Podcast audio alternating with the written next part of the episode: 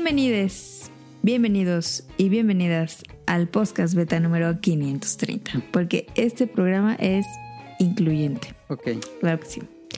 Eh, ¿Qué vamos a hablar esta semana? Esta semana vamos a hablar de los tesoros de Manu y el templo de la perdición.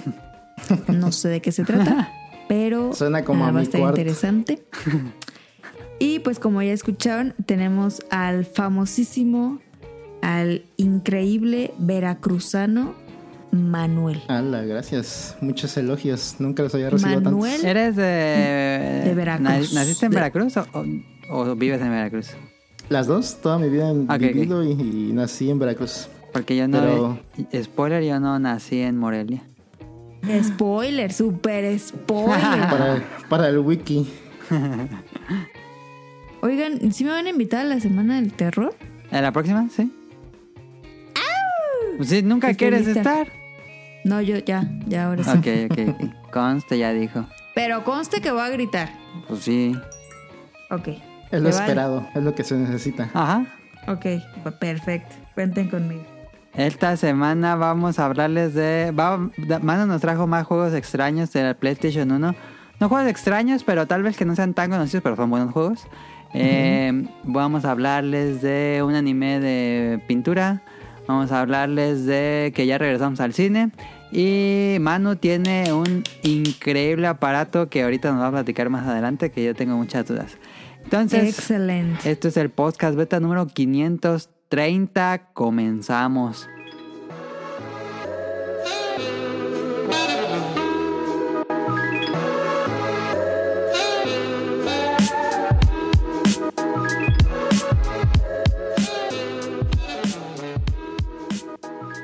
Comenzamos. Cara, ¿cuál te en la semana? No. No, yo le pasé a Cara un video de cómo salir de Forest of Illusion de No, Super ya Mario lo World. pasé. ¿Ya? ¿Y no lo jugaste de más? Ya, ya después ya no. Después sigue sí lo. Chocolate Land o algo así. es muy bueno el nivel que sigue. Bueno, el mundo que sigue. Este, pero no Ese jugaste sí nada. lo jugué. Ok. ¿Para qué les digo que sí? Si no. Eh, ¿Para qué le invitan? Sí. Este, Cállate. sí, ya sabe cómo se fue. Este, mano, ¿qué Pero yo creo que ya mañana me acabo el Mario. Conste. Eso Conste. siempre es cada semana. Ya Eh, cerca del final. ¿cuál? Pues estás a Como a la mitad, ¿no? un poquito más de la mitad. Sí, mañana me la acabo. Si aprovechas todo el domingo, sí te lo acabas, yo creo. Sí, sin pedos. Hasta lo voy a subir a Instagram. Conste. A Twitter. Conste. Va. Va. Este, mano, ¿qué falta en la semana? Pues en la semana y en la semana pasada estuve jugando Lollipop Chainsaw. Ah, sí, dijiste en el Volván, que sí. Ujú, y también estaba jugando Jet Set Radio, los dos me los acabé. Ya había jugado el Lollipop, pero el Jet Set Radio lo había empezado muchas veces y no, nunca me había acabado. Y sí está complicado luego.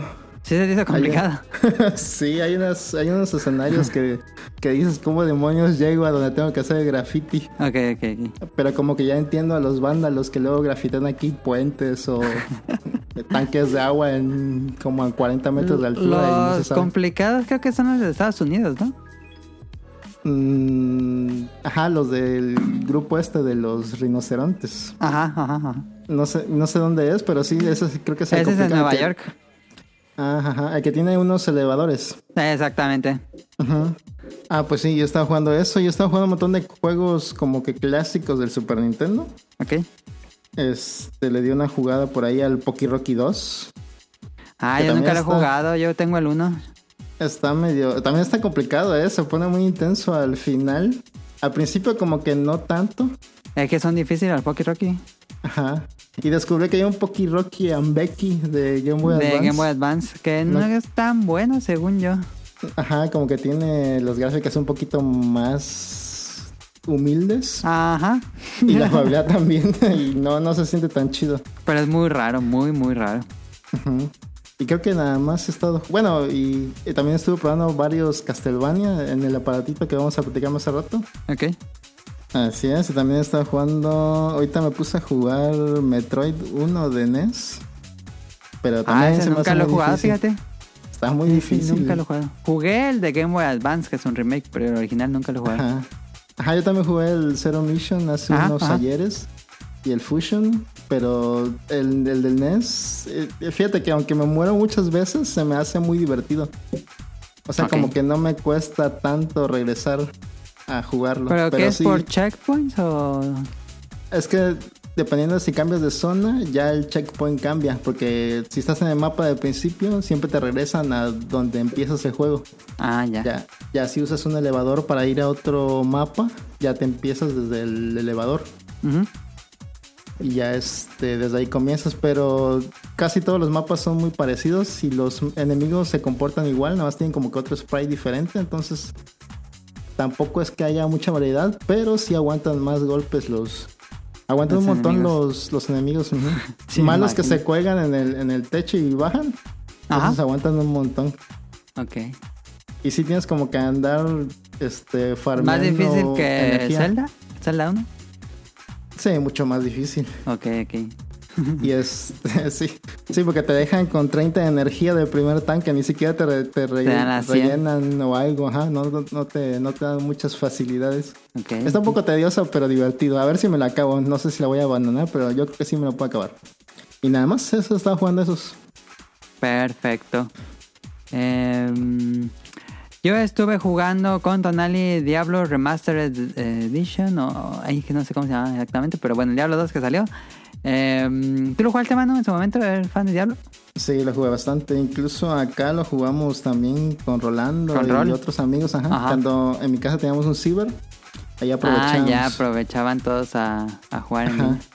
Pero sí, también mucho tiempo lo jugué solo, pero cuando lo jugué solo, creo que nunca me lo acabé, siempre me quedaba atorado en la selva, porque se me Ah, hacía muy tedioso también.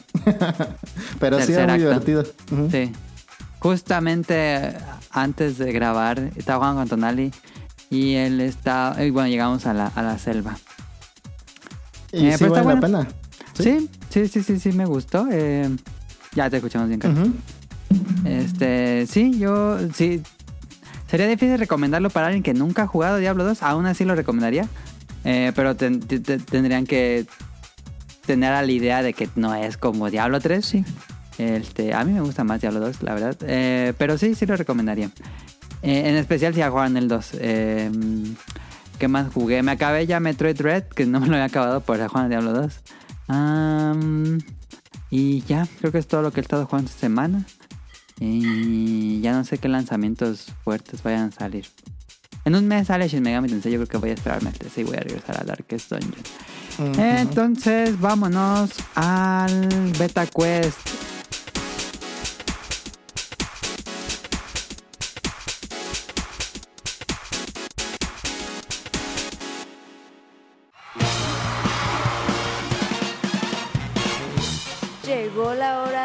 Beta Quest.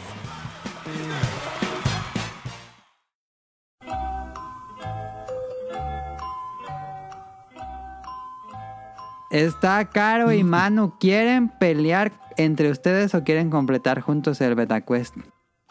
Yo creo que mejor ¿De juntos, qué ¿no? A ver, ¿de qué es? Eh, Ajá. el tema es completamente eh, eh, random. Es- son de muchos temas, pues. Ah, Videojuegos, películas, ¿Qué así. día, Caro? Yo digo que juntos, como hermanos. Ok, Exacto. van a jugar juntos Mano y Caro. Tienen que ganar tres correctas. Son tres de cinco, entonces comenzamos con la primera pregunta. Todas las preguntas son de opción múltiple. La primera pregunta es ¿en qué isla tiene lugar The Legend of Zelda Link's Awakening?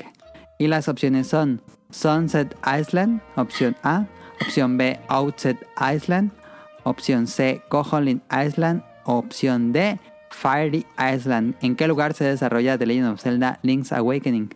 ¿Puedo platicar con Caro de la respuesta? Sí, sí, sí, sí, discútanlo. Te mando WhatsApp. Estoy, estoy un 90% seguro que es Koholin Island. La Claro, estás... Fíjate que siento que no, ¿eh? ¿No? Entonces, Ese ¿qué? nombre no se siente celdiano.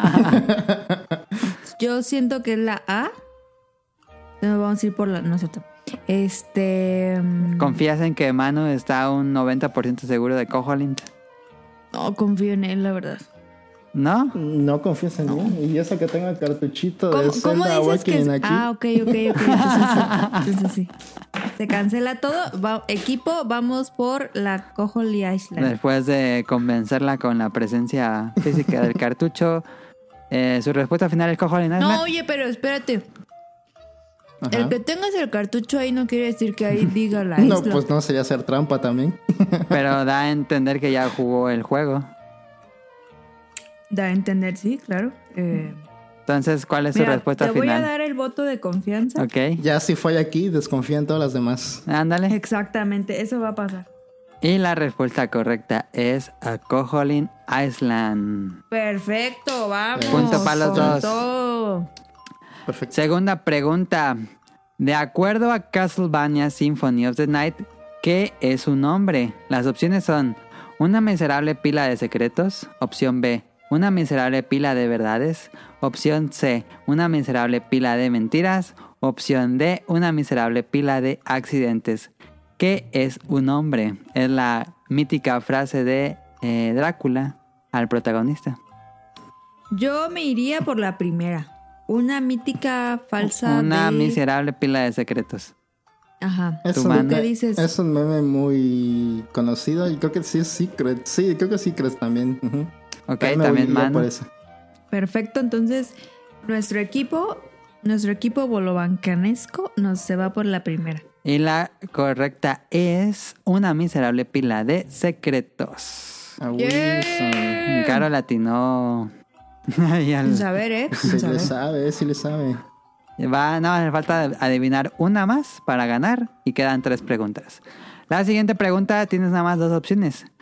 ¿Qué mano pierde Luke Skywalker contra Darth Vader? ¿Derecha o izquierda? Mm, Es- Según yo es izquierda. Spoiler. Tendrá que ser la con la que está peleando, ¿no? Porque tiene el sable. Pero a ver, a ver, ¿cómo va la pregunta otra vez? ¿Qué mano pierde Luke Skywalker contra Darth Vader? Luke, Luke Skywalker claramente no era zurdo. Exactamente. El que era zurdo era el malo. Porque era Fum Fum. ¿Te acuerdas? creo que no es zurdo tampoco, porque creo que con la zurda hace la fuerza. sí, es cierto. Entonces, ¿derecha? Yo digo que es la mano derecha también. Es que también ponte a pensar en algo, Manu. Cuando Adam hace las preguntas, las hace capciosas. sí. Entonces, si está preguntando Esa no es qué mano, capciosa. Es probable que él piense que digamos que es derecha porque es izquierda. No, esa no es capciosa. Este es para recordar la escena donde le ponen la mano robótica. Y creo que sí es la mano derecha, pero no estoy Según totalmente es seguro. izquierda, ¿eh? Pues decidan. Tú di, decidan. tú di. Caro. Tú di, tú di, Ri- tú di, tú, tú di, Manu. Yo digo derecha. Ok. Mira, si perdemos, Eh, Caro le dejó la opción a ¿eh? mano, entonces voy a tomar la derecha y la respuesta corre- correcta es derecha. Ah. ¡Eso! Sí, Vamos bien, bueno que- vamos bien. ya tienen tres, van tres correct, van tres preguntas y van tres correctas, pueden sacar un perfect, pero ya pasaron el beta quest. La siguiente es ¿cuántos Pokémon diferentes existen? Las opciones son entre Híjoles. 500 y 600. Opción B, entre 700 y 800. Opción C, entre 800 y 1000. Opción D, más de 1000. ¿Cuántos Pokémon diferentes existen? Pero una pregunta. Ajá. En esta pregunta incluyes todas las transformaciones, Todas las evoluciones, todas, todas, todas las todas las evoluciones. Sí, Todo el Pokédex. Me vi, me vi muy pro preguntando eso, ¿no? todo el Pokédex, sí, sí. Mm, Mira, yo tenía un cuadro en mi cuarto Sí. y ese cuadro traía muy poquitos. Han de haber sido 150, Entonces- ¿no? Pero Los ese cuadro que tenía el Caros era solo del primer juego. Claro, por eso pregunté. Ok. Y, Híjole, yo también abandoné, Entonces- abandoné la serie desde ese entonces también. Yo una vez escuché a Adam que dijo con Tonali que algo de 700. Dijo algo de 700. ¿Hace cuánto? Entonces, hace rato. Ya tiempo. Entonces, ¿nos podemos ir por el de 700 o por el de 1000? ¿Cuál- más- ¿Cuáles más son, no, y cuáles, menos tampoco. ¿Cuáles son las últimas dos respuestas? ¿Más de mil Pero y la ¿sabes anterior? qué? Es que han salido juegos con nuevos. Las últimas dos es entre 800 y 1000 y la última más de 1000. Más de mil se me hacen muchos, creo yo. Pero puede ser. Puede ser, sí, puede ser. Yo también, yo sí, yo creo que me iría por de 800 a 1000, pero sí, no, no tengo nada de certeza. ¿Tú qué dices, Es que acuérdate que con, con el jueguito este del cel, Pero eran. Pokémon, eran Pokémon el Pokémongo ya salieron conocidos. nuevos. Sí, salieron nuevos. ¿Eh? Yo no ¿Cómo estoy no? seguro de eso. No, bueno, luego- salieran las, iban saliendo las generaciones, pero un Pokémon original de Pokémon Go no hay.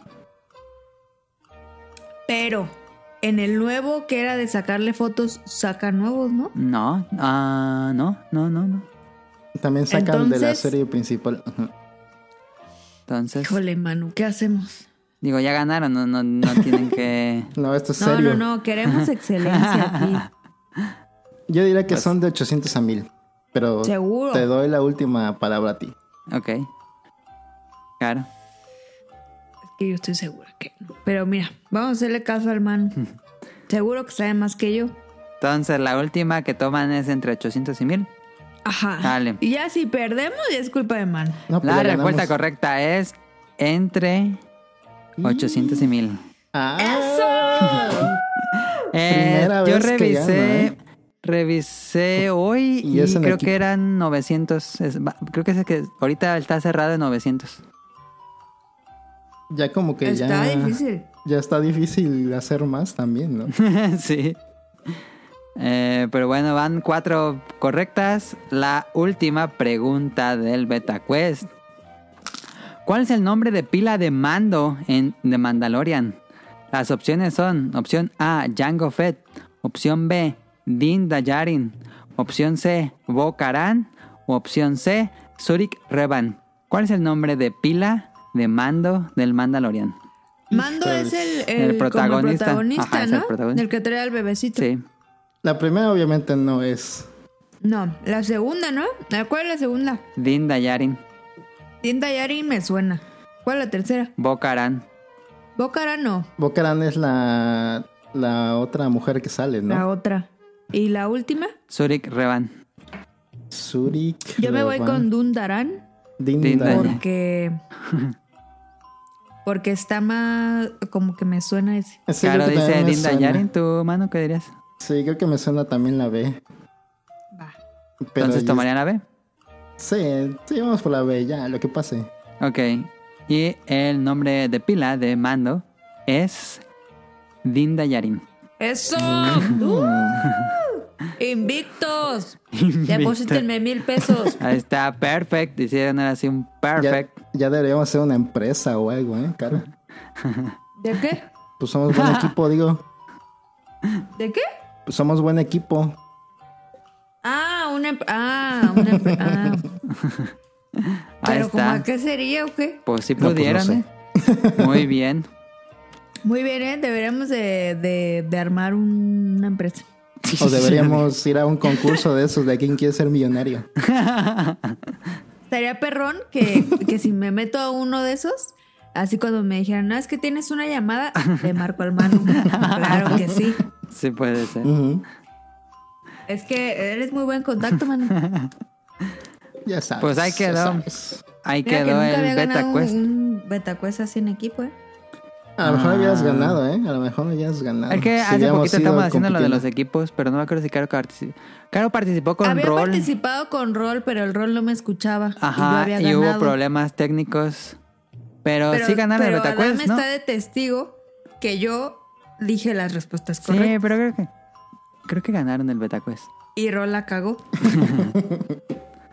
Creo. Ahí nomás, ahí nomás. ¿no? Eh, pues vámonos al tema principal.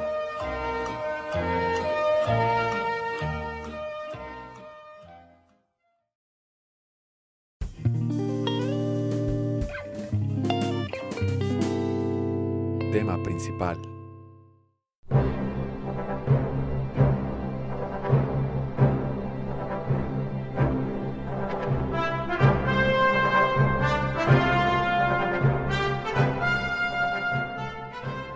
Regresa a los tesoros de mano, que es esta sección que tenemos con mano.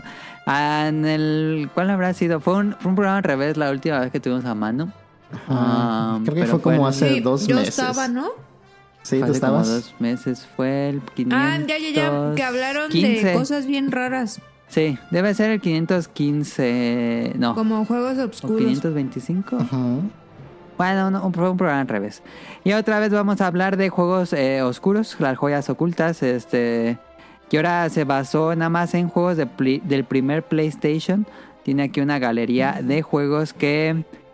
Pues unos sí son bien oscuros, mano. Yo. A mí me gusta mucho cuando se habla de juegos oscuros y me gusta mucho investigar esto. Pero de estos sí yo nada más conocí, jugué uno. De estos sí jugué uno.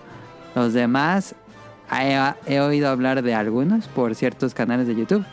Pero otros sí eh, vi los videos y dije esto es lo primera, la primera vez que veo estos juegos. Entonces, mano, te dejo el micrófono. Gracias. Pues el disclaimer que me habías dicho al principio, estos son juegos que son buenos, pero que tal vez no superan a los clásicos reconocidos de PlayStation 1 como Silent Hill o no sé, Metal Gear. Metal Gear, exactamente. Pero yo creo que son excelentes como para probar si ya te acabaste todos los juegos decentes de PlayStation. Sí, sí, sí. y sí, andas sí, sí. como que buscando un poquito más para exprimirle a la consola.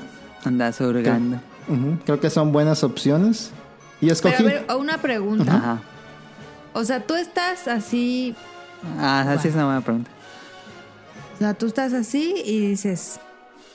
Mira, este se ve tan raro para hablarlo en el podcast que lo va a jugar. O sea, ¿cómo haces ¿Cómo descubriste la- Ah, pues ahí les va. Hay, de- hay muchos caminos como para, para conocer juegos raros.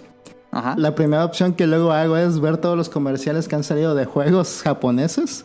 Ok, nunca había pensado eso. En. YouTube, en YouTube hay muchas colecciones de, De de comerciales, comerciales de consolas. Ajá. Para este me acuerdo que había, había uno de comerciales de PlayStation 1, PlayStation 2 y PlayStation 3 de todos los años, creo. Y pero ahí son como que los juegos más comerciales que hay de Japón, pero hay muchos juegos comerciales que no llegan acá. Ajá. De hecho hay uno de esos y creo que hay un comercial que sea un pedacito en un comercial y que nunca se, y que sí salió acá, pero que no fue tan conocido. Allá sí fue un hitazo, pero acá no fue conocido. Ok. Y otros otras formas es de que directamente me voy a la viendo lista. como trailers. Ajá. Otra forma es que me voy a la lista de todos los juegos que han salido de PlayStation o de la consola que estoy revisando y veo qué juegos no conozco y los voy checando individualmente Mm, cada uno. ya. Ya si alguno me llama la atención, pues hago lo que sea para jugarlo. Ahora sí que lo que sea, lo que se puede hacer para jugarlo. Sí. Y ya este, hay algunos que no me los puedo acabar porque son en japonés Ajá. y no hay forma como que de entender la historia o qué estoy haciendo porque nadie habla de ellos o no hay guías de ellos. Pero últimamente han estado sacando traducciones, Ajá, de fans. ajá, de juegos que he estado esperando jugar mucho, pero que apenas hace como un año o dos Liberaron. empeza- empezaron a sacar traducciones de fans. Sí. De hecho hay, hay dos, hay un juego aquí que primero salió una traducción en español y ya de ahí ¿Y luego en salieron inglés? traducciones en inglés, sí. Ahorita les cuento Ah, más de ese ok. asunto. Y, ¿Sabes qué me, que me recuerda, Manu? Ujú. Ajá. Contando esa historia. Es como esa, esa persona que tiene esa perseverancia. Como cuando veías los Oscars y decías, ah, eras esa buena y nunca la ves. Pero Manu sí la ves. Sí, sí, sí, sí, sí. Así, justo. Que, ta- que también me él estado dice, ajá, me te- Aquí había algo y lo hace. que también me estaba interesando mucho en el cine y en los libros últimamente porque siento que hay muchas cosas que se relacionan entre videojuegos libros y etcétera Ajá. Ajá. hay muchos juegos japoneses que tienen como que muchas influencias de libros americanos y al revés también entonces ahí hay muchas conexiones interesantes también en, en todo lo que hay como de, de entretenimiento y eso también me gusta ver qué tipo de relación o qué tipo de inspiraciones se sacan de la manga Ok. es lo que también me interesa mucho. Y pues, si quieren, empezamos con los juegos. Va que va. Esta, Pre- esta le vez, preguntas, Caro, para que no te quedes callado todo el tema principal. ahí en el guion hay unos videos, por si quieres ir viendo el video del juego. Ajá. Y ya si te sale alguna pregunta, me, me interrumpen. ¿Yo? Sí, los dos. Me interrumpen. ¿En dónde está la liga? Donde dice Ahí donde video, dice video. junto al guion. nombre del juego. Pero, ¿y si suena? Ah, pues le bajas el volumen. Ah, ok. A ver, los tesoros de mano. ¿Estás en el celular o estás puso en- video. ¿Que la ves? Sí, en el, en el otro programa también puso videos, Caro. Ah, qué baboso. Por lo mismo, Ok. para que me pregunten cosas y no sea como que una Entonces, yo lo exposición. veo y te interrumpo así. Sí, Ok. pues bueno. Ah, mira, este es de Sony, ok. Bueno, ahí te va. El primer juego que elegí, No mames, dura dos horas. pues nada más ve pedacitos, no tienes que verlo todo. Ajá, sí, ve, nada para que te des una idea de cómo es el juego. Ah, pero es del Play, del Play Todos son del del Play otro. uno. Sí, todos todos son de Play juegos de PlayStation 1. Pero eso lo, lo compraste? Ah, sí, claro, compré. No, no se pueden comprar porque algunos son muy difíciles de conseguir en estas épocas. O de plano, como son tan pocos conocidos, no hay forma o no hay nadie que los estén vendiendo al momento. Ajá. Pero sí me gustaría encontrarlos y coleccionarlos. Pero sí, Pero- Ah, pero emulación, emulación. No, sí. Sí, los he juego jugado, por emulación. pero ahora sí que como tengo que ver cómo son, pues los uso, los bajo para probarlos en el emulador, los que se pueden bajar. Ajá. los que no, nada más, pues veo ahí qué onda. Pero sí, la, ya estos ya los jugué todos. No, me, Ok. no me he acabado todos, pero sí los he jugado bastante. Sí, sí, sí, sí, no. Va. Pues bueno, el primero se llama Omega Boost.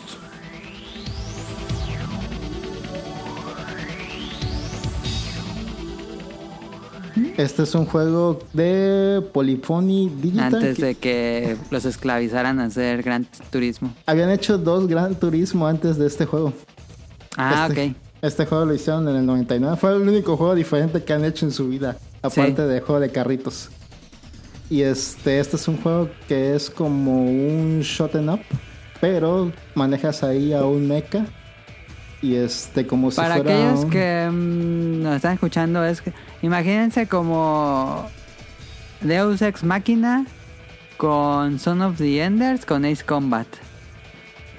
Ujú, Algo así. De hecho, el, el que hace los diseños de los mechas de este juego, que es, es Soji Kawamori, es el mismo que inventó Macros. Ah, Entonces, con ahí- razón, sí, completamente. Sí, o sea, sí se ven muy este, parecidos los diseños y se ven muy chidos algunos enemigos también. Y Sí. este, por eso ahí como que está como que la conexión. Este juego no fue tampoco muy popular aquí, pero los que lo jugaron sí lo recomiendan mucho. Y es... Yo lo jugué. Es el único que juega en la lista. ¿Tú lo jugaste? ¿Y En, te gustó? en su momento lo, lo jugué, lo conseguí y lo puse. El video inicial es muy impresionante para su época porque era live action y no, no era común live action. como con mezcla. robots y CGI. Y ya cuando lo jugué dije, es, me voló la cabeza. dije, ¿A poco se puede hacer esto? y me porque, encantó. Porque es un juego muy parecido también a Panzer Dragoon. Y Ah, es- también. Y de hecho es como que la misma gameplay más o menos. Tienes como que el disparo rápido de una ametralladora en tu robot. Pero Sí. también tienes como que si dejas presionar el botón puedes seleccionar objetivos y manda Como rayitos. Ajá, manda Ajá. rayitos autodirigidos a sus enemigos.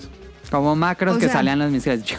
Eres un monito. Eres un que robot. Tiene que destruir. Eres un robot que tiene que destruir cosas del universo. Ajá, bueno, ahí les va la historia. La historia se supone Que que estoy viendo el video. La historia se supone que es una inteligencia artificial que estuvo viviendo dentro de las computadoras de la Tierra y se hizo Ajá. tan grande que la descubrieron ya cuando ya manejaba técnicamente todo el planeta Tierra o algo así más o menos. Eh, y esta, este robot que crearon para combatir a esa inteligencia artificial lo quieren mandar al pasado para destruir antes de que ese virus que todavía estaba chiquito Muy Skynet. infectara a la ENIAC, la primera computadora que existió, bueno, la Sí, sí, sí, sí, sí. y este que, que antes de que infecte esa computadora y ya este ev- evitar que esta inteligencia artificial se haga más fuerte con el paso del tiempo. Entonces este personaje que usas, el piloto, maneja este robot que puede viajar en el tiempo y este tienes que ir pasando varios escenarios hasta poder viajar en el tiempo, pero no estoy seguro cómo es que viaja en el tiempo. Pero esa es la historia. Sí. Le- los escenarios son como que muy vacíos y se enfoca mucho más en, en los enemigos y en el personaje. Y tiene, No hay exploración tal Ajá, cual. no hay exploración. Nada más es como que cada escenario es combatir con unos cuantos enemigos, los pequeñitos. Luego como un mini jefe o dos mini jefes. Y de ahí el jefe. El jefe. Ajá. Pero lo que se ve bonito del juego, por ejemplo, cuando estás en el espacio, cuando te mueves muy rápido, la- las estrellas se ven como si se mueven también contigo, como Ajá, si tuvieran una estela. este efecto. Ajá, exactamente, estela. Ajá. estela. Entonces se ve bonito el espacio y se ve, se ve como que muy vistoso todas las partículas que tiene este juego. Ajá. Y los, los enemigos también se ven muy vistosos porque son enemigos grandes y todos tienen como que su forma de actuar diferente. Y es lo divertido del juego, que este, este monito este, se puede mover libremente en todo el espacio 3D que tiene. Aunque no pareces que llegues a muchos lugares, pero sí se mueve. Y puedes como que maniobrar para dar vueltas por todos lados y dispararle a lo que estés combatiendo. Y Sí. es un juego que se ve muy bonito todavía. Ajá. Se ve muy confortable ver como que los, los gráficos así en low poly. Y Ajá, se- es una estética muy de la época. Pero está muy difícil. eh, sí se pone... es como Metroid, pero en primera persona, ¿no? Ajá, como, pero estás flotando. Bueno, como Metroid, pero estás flotando. Estás técnicamente flotando y volando todo el tiempo. Sí. Está padre, ¿no? Eso no se había visto en el Play. Sí, está padre. Esto fue como que lo último que salió. En el Play 1, no, pero sí en el Es Saturno. Combat nada más. Ah, ándale en Saturno. Eh, se ve bien perrón, ¿eh? Sí, se ve chido. Ese sí lo recomiendo. Y no dura bastante. Si, si, si no sea, te es mueres- historia. Ajá, si no te mueres, yo creo que te lo puedes acabar como en una hora, una hora y media. Es como un juego arcade, más o menos en su diseño. Y sí, muy Yo me recomendable. acuerdo que de niño sí, sí se me hacía muy difícil, aunque no acabé. Ah, ok. Sí, se pone muy O sea, difícil. como que con, con el cursor amarillo, o Selecciones. sea, como que le picas y ya para darle, Sí, ¿no? es como tu mira. Puedes Ah, apretar bastante el botón para disparar Ah, mira, seguido. está, está, está grande el robot, Sí, está bastante grande. como Gundam. Más Ajá. o menos. También este diseñador fue el que creó la serie de Scaflón, que fue muy famosa acá en México. Ah, no sabía. Y por ahí tiene, me imagino que tiene otras, eh, es como, lo contratan como para hacer diseños de, de, Pero él, de robots. ¿No estuvo trabajando en Deus Ex Machina? Creo que sí, ¿no? No estoy seguro. O alguien de Macros estuvo trabajando en Deus Ex Machina. No estoy seguro, fíjate, pero sería un buen dato para checar. Ok. Así que, ¿a quién se lo recomendaría este juego? Yo creo que los que jugaron Panzer Dragoon, a los que jugaron Res, a los que... Ajá, que res. A los que jugaron Sound of the Enders, como dices. Y creo que nada más. Si quieren ver algo así bonito y rápido en el PlayStation 1, también se los recomiendo. Ajá. Y ya, no sé si tienen una pregunta o algo. Del 1 al 10, ¿qué tan difícil está? Mm, yo diría que un 8. Luego puedes... O sea, 10 es, es muchísimo, muy difícil y uno es... Fácil, ajá. Se pone, Fácil. se pone difícil como que en el escenario 4 más o menos. Y ya des- después ahí ya es si tienes que memorizar mucho qué hacen los enemigos y moverte acorde a eso. Y la experiencia del... Ah, se mueve muy bonito, ¿eh? El, el juego se maneja excelente. Y Sí, no es torpe el control. ujú, eh, puedes... ¿Cuántos manus le das? Yo le daría un 4 de 5. Ah, bastante. Ah, ok, ok. Se aguanta, pero tampoco es... eh, lo, lo único malo de este juego es que como que no tiene escenario de fondo. Nada más se ven como que planetas en el espacio o, o como paredes mecánicas O ca- nubes. cuando estás dentro de un tubo. Entonces, eso es lo único malo, pero todo lo demás está muy chido. Ok. Y ese Perfecto, fue ahí está. el primer juego Omega. Omega Boost. Boost. Y tiene un soundtrack increíble. Sí, lo, lo malo del juego es que como que está muy bajito el soundtrack. Ah, sí. Y este se escuchan más los disparos y los golpes y los gritos o lo que sea que la música. Pero sí, si lo escuchas aparte, sí está muy O bonito. sea, es, es una joyita, pues. Ajá, totalmente. Ok. De la Entonces pasamos Eh. a uno bien padre que se llama Devil Dice.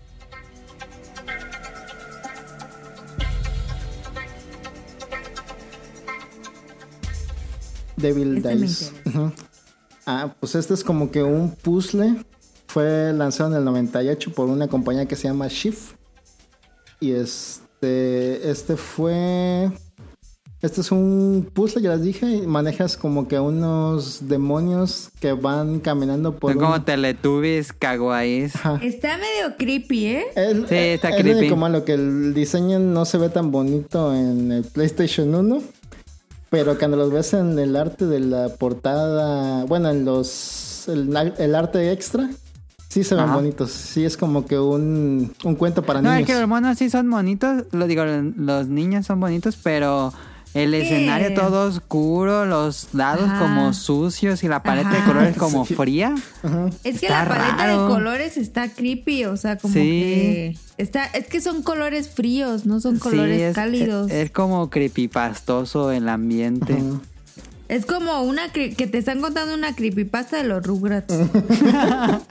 Sí, puede, ser- puede ser. Es lo único que no me gusta del juego, pero es un juego muy divertido.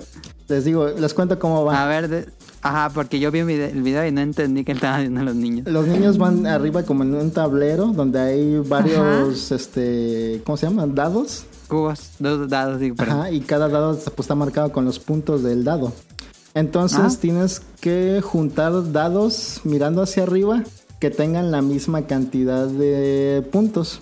Tienes que juntar dos dados con el número 2, o tres dados con el número 3, cuatro dados con el número Ah, 4, ya. y así Ya. hasta el 6.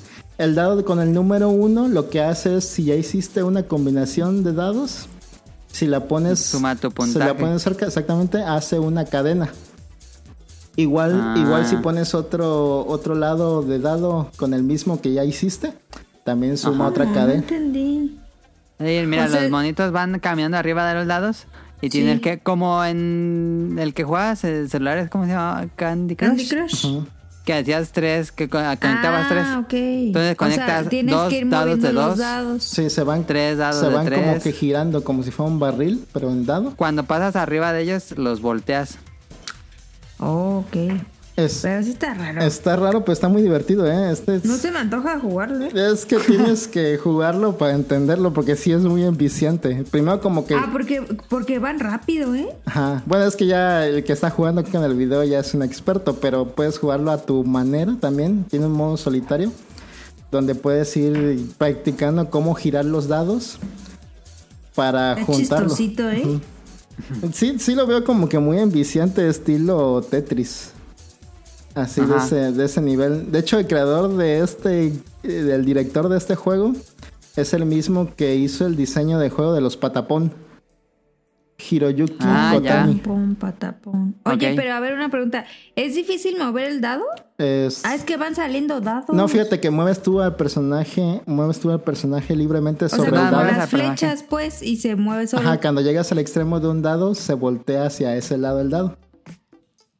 Ah. Si te caes del dado, cuando haces un combo, este, ya no puedes subir al dado hasta que veas otro dado apareciendo.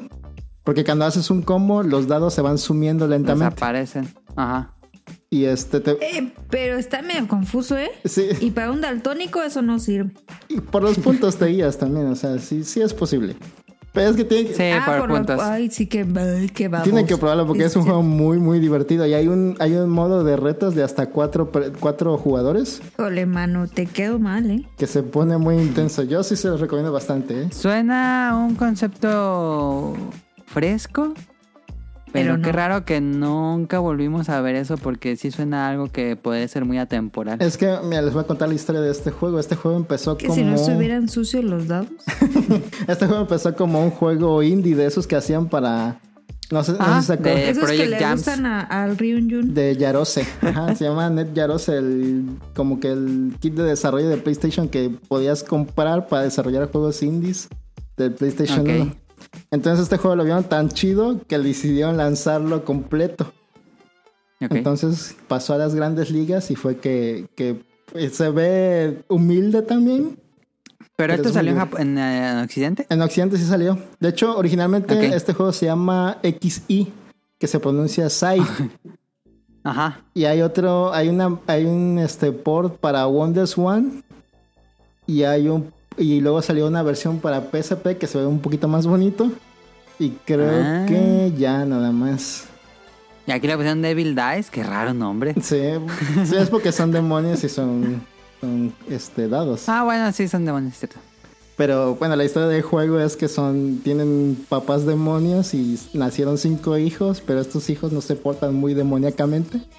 Y los mandaron a una escuela supuestamente para ser demonios. Pero en, pero en vez de estudiar, pero en vez de estudiar se pusieron a jugar dados en la escuela. Esa es toda la historia del juego. Pero denle una checada, ¿eh? Sí está muy divertido, aunque lo vean feo. Es que sí, está muy feo. ¿No crees que pudiera funcionar con otro control? Yo creo que si el monito directamente no tuviera que caminar encima de la... Exacto, exacto. Si fuera como en Cuber, que se mueve automáticamente de cubo en cubo, creo que funcionaría un ajá. poquito mejor, pero... sí, o sea, es que lo tú que seleccionaras cada cuadro, ¿no? Sí, Ajá. sí, sí, sí. pero, es que sí me marean los niños. pero es que lo, le, le agrega dificultad de esta forma porque te puedes caer y abajo no puedes girar los dados. Nada más los puedes empujar. Ah, ya. Entonces, como no giran, ya, ya, ya, ya, ya. es como que la dificultad añadida que tiene este juego. Híjole. Y este juego, este juego vendió un millón en Japón, ¿eh? De lo divertido que está. Fue un Ah, hitazo. bastante Fue un para hitazo en. Japón. Siento que si lo juegas en equipo, así como con Adam cuando se ríe, está chido. Pero tú así solo en la noche, no. Es muy, ¿La música cómo está? la música, pues, ver, medio. X. Sí, es más o menos. Ok, ok, no, no destaca. Es como para poner podcast mientras juegas. Ok. Ahí Ahí está. Pues escuchamos yo creo que Sonic Motion sí hubiera visto el valor de este juego como puzzle. Ah, Es probable. es probable. hay que presentárselo. A lo mejor está escuchando esto. Está muy bueno, está, está entretenido. Devil Dice para Play 1 y PSP. Y para Wonder, Wonder Swan.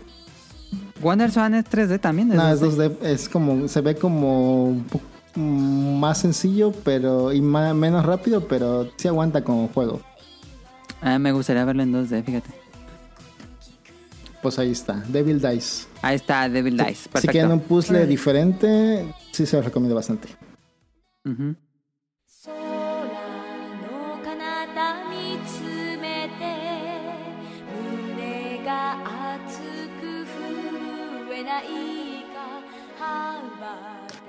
El siguiente juego que tengo aquí se llama Panzer Bandit. Este juego no salió de Japón, Ok, sí, es- nunca lo conocía. Está hecho por una compañía que se llama Feel In Café.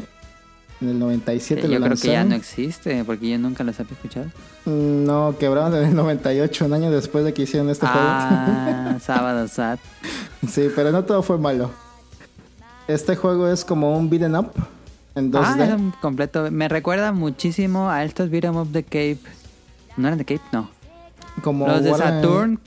De Treasure.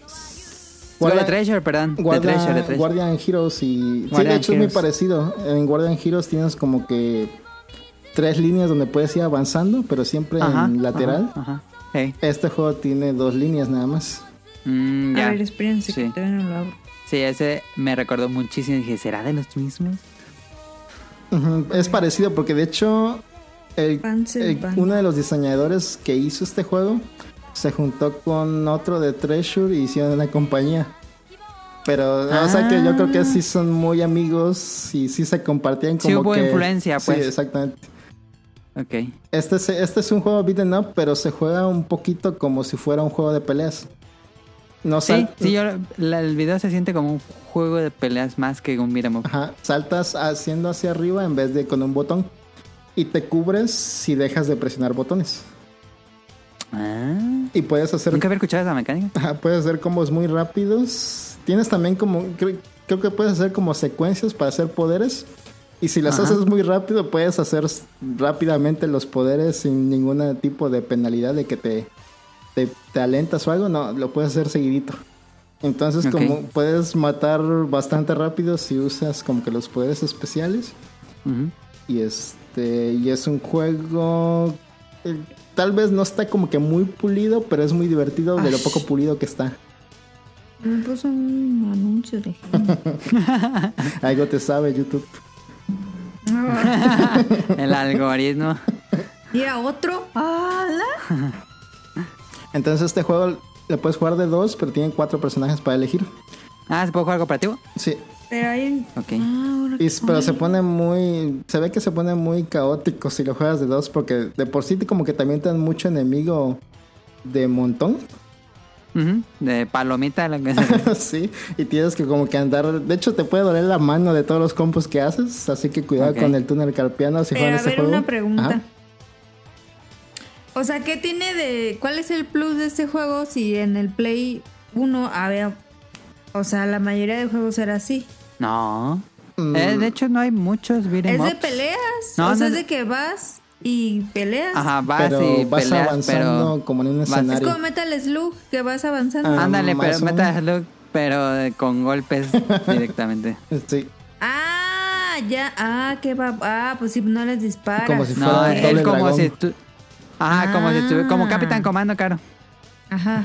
Así. Abre comando. Pero lo A diferente. ver, ¿qué diferencia Lo es? diferente es que se juega como un juego de peleas. Si has jugado juegos de peleas, ¿no? Donde en vez de saltar claro. con un botón, saltas haciendo la palanca hacia arriba. Aquí Y hay combinaciones de botones para hacer poder. Ajá, y puede ser como Ok. que combos muy, muy rápido y casi traba a todos los personajes, incluidos a los jefes. Se ve bueno. Sí, está bueno, pero sí se Sí, siente como sí se que ve bueno. se- no se siente tan pulido porque te les digo como Mm. que puedes hacer combos infinitos técnicamente, pero los personajes Mm. están muy bonitos. Me recuerda mucho a los diseños de ¿cómo se llama este juego de 64 de Treasure? Eh, Mischief Makers. Mischief Makers, exactamente. A mí me recuerda como Mega Man Ajá, también. con, con algo de golpes. Sí, es parecido por las patotas que tienen los personajes. Ajá, por las patas. Sí, tienen las, eh, como dice, proporciones algo extrañas. Pero sí se ve difícil, ¿eh? Se ve... que Y tiene toda la estética noventera anime. De hecho, Sí. tiene un intro anime que está, está bonito también. Sí, sí, sí, sí, sí lo vi, está padre. Ese tú no has jugado. No, yo nunca yo no sabía la existencia de este juego. Está muy, sí está muy escondido este juego, como que no tiene mucho que lo descubrí tampoco, entonces sí es, sí es un poco Y difícil. no de tienen que saber japonés. No, este sí lo puedes jugar fácil, no tienes que entender nada. La historia técnicamente es de que un doctor maligno quiere como que apañarse toda la energía de la Tierra, porque es una Tierra donde ya no hay casi energía. Entonces tú tienes que ir a combatir a este doctor maligno. Y ya, es todo. Pues este ¿Cuántos sí. manos le das? Yo creo que esto sí ya no tiene derechos, ¿no, mano? Porque la compañía quebró. ¿Quién sabe quién se quedó con estos derechos? Sí, está raro, ¿eh? Porque sí, nada más hizo poquitos juegos y ya después, te digo, los diseñadores que trabajaban en este juego son como tres. Dos no se sabe qué hicieron y uno fue que fundó una compañía con el otro de Treasure. Y esa compañía tampoco hay mucha información al respecto, creo que se llama Rune o algo así. No, pues eh, por lo mismo yo creo que nunca lo vamos a volver a- como en un relanzamiento. No, yo creo que no. Nah.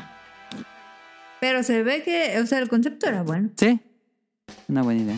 Sí, es ¿Cuántos divertido. manos le Yo das? le doy un 4 de 5 también.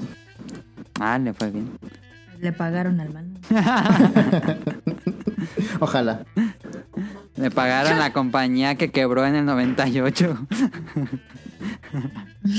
Quién sabe. Está bueno, ese ya va. Quién sabe si, bueno. si no fue muy vendido o no, pero yo diría que sí aguantaba unos. Si lo hubieran sacado en Occidente, creo que hubiera sido popular. Yo creo que sí. Creo. Sí, yo creo Ah, que ese en México hubiera jalado. ¿Recuerdas, mano, que PlayStation les prohibía a los desarrolladores lanzar juegos 2D en Occidente? Ah, sí, cierto, es posible. Aunque también, yo creo nunca aunque también salió. creo que esta era una compañía muy chiquita y a lo mejor no tenían como que el dinero Sí, suficiente. no tenían los recursos para lanzar esta cosa. Ajá, o no. Sí, Pero, Sony, Sony este- tenía la política de no lanzar juegos 2D porque decía que eh, pues en esa época el 3D era todo y si lanzas un juego 2D tu consola se iba a ver viejita. Pero como. Eso Ah. pensaban. Pero después como que sí sacaron Ok. mucho RPG 2D, ¿no? Sí, ya después se relajaron la política mucho más con Symphony of the Night, cosas así. Ajá. Ok, pues entonces eh, continuamos eh, con el siguiente juego. Ajá. Va, el siguiente juego de PlayStation que les traigo se llama Misurna Falls.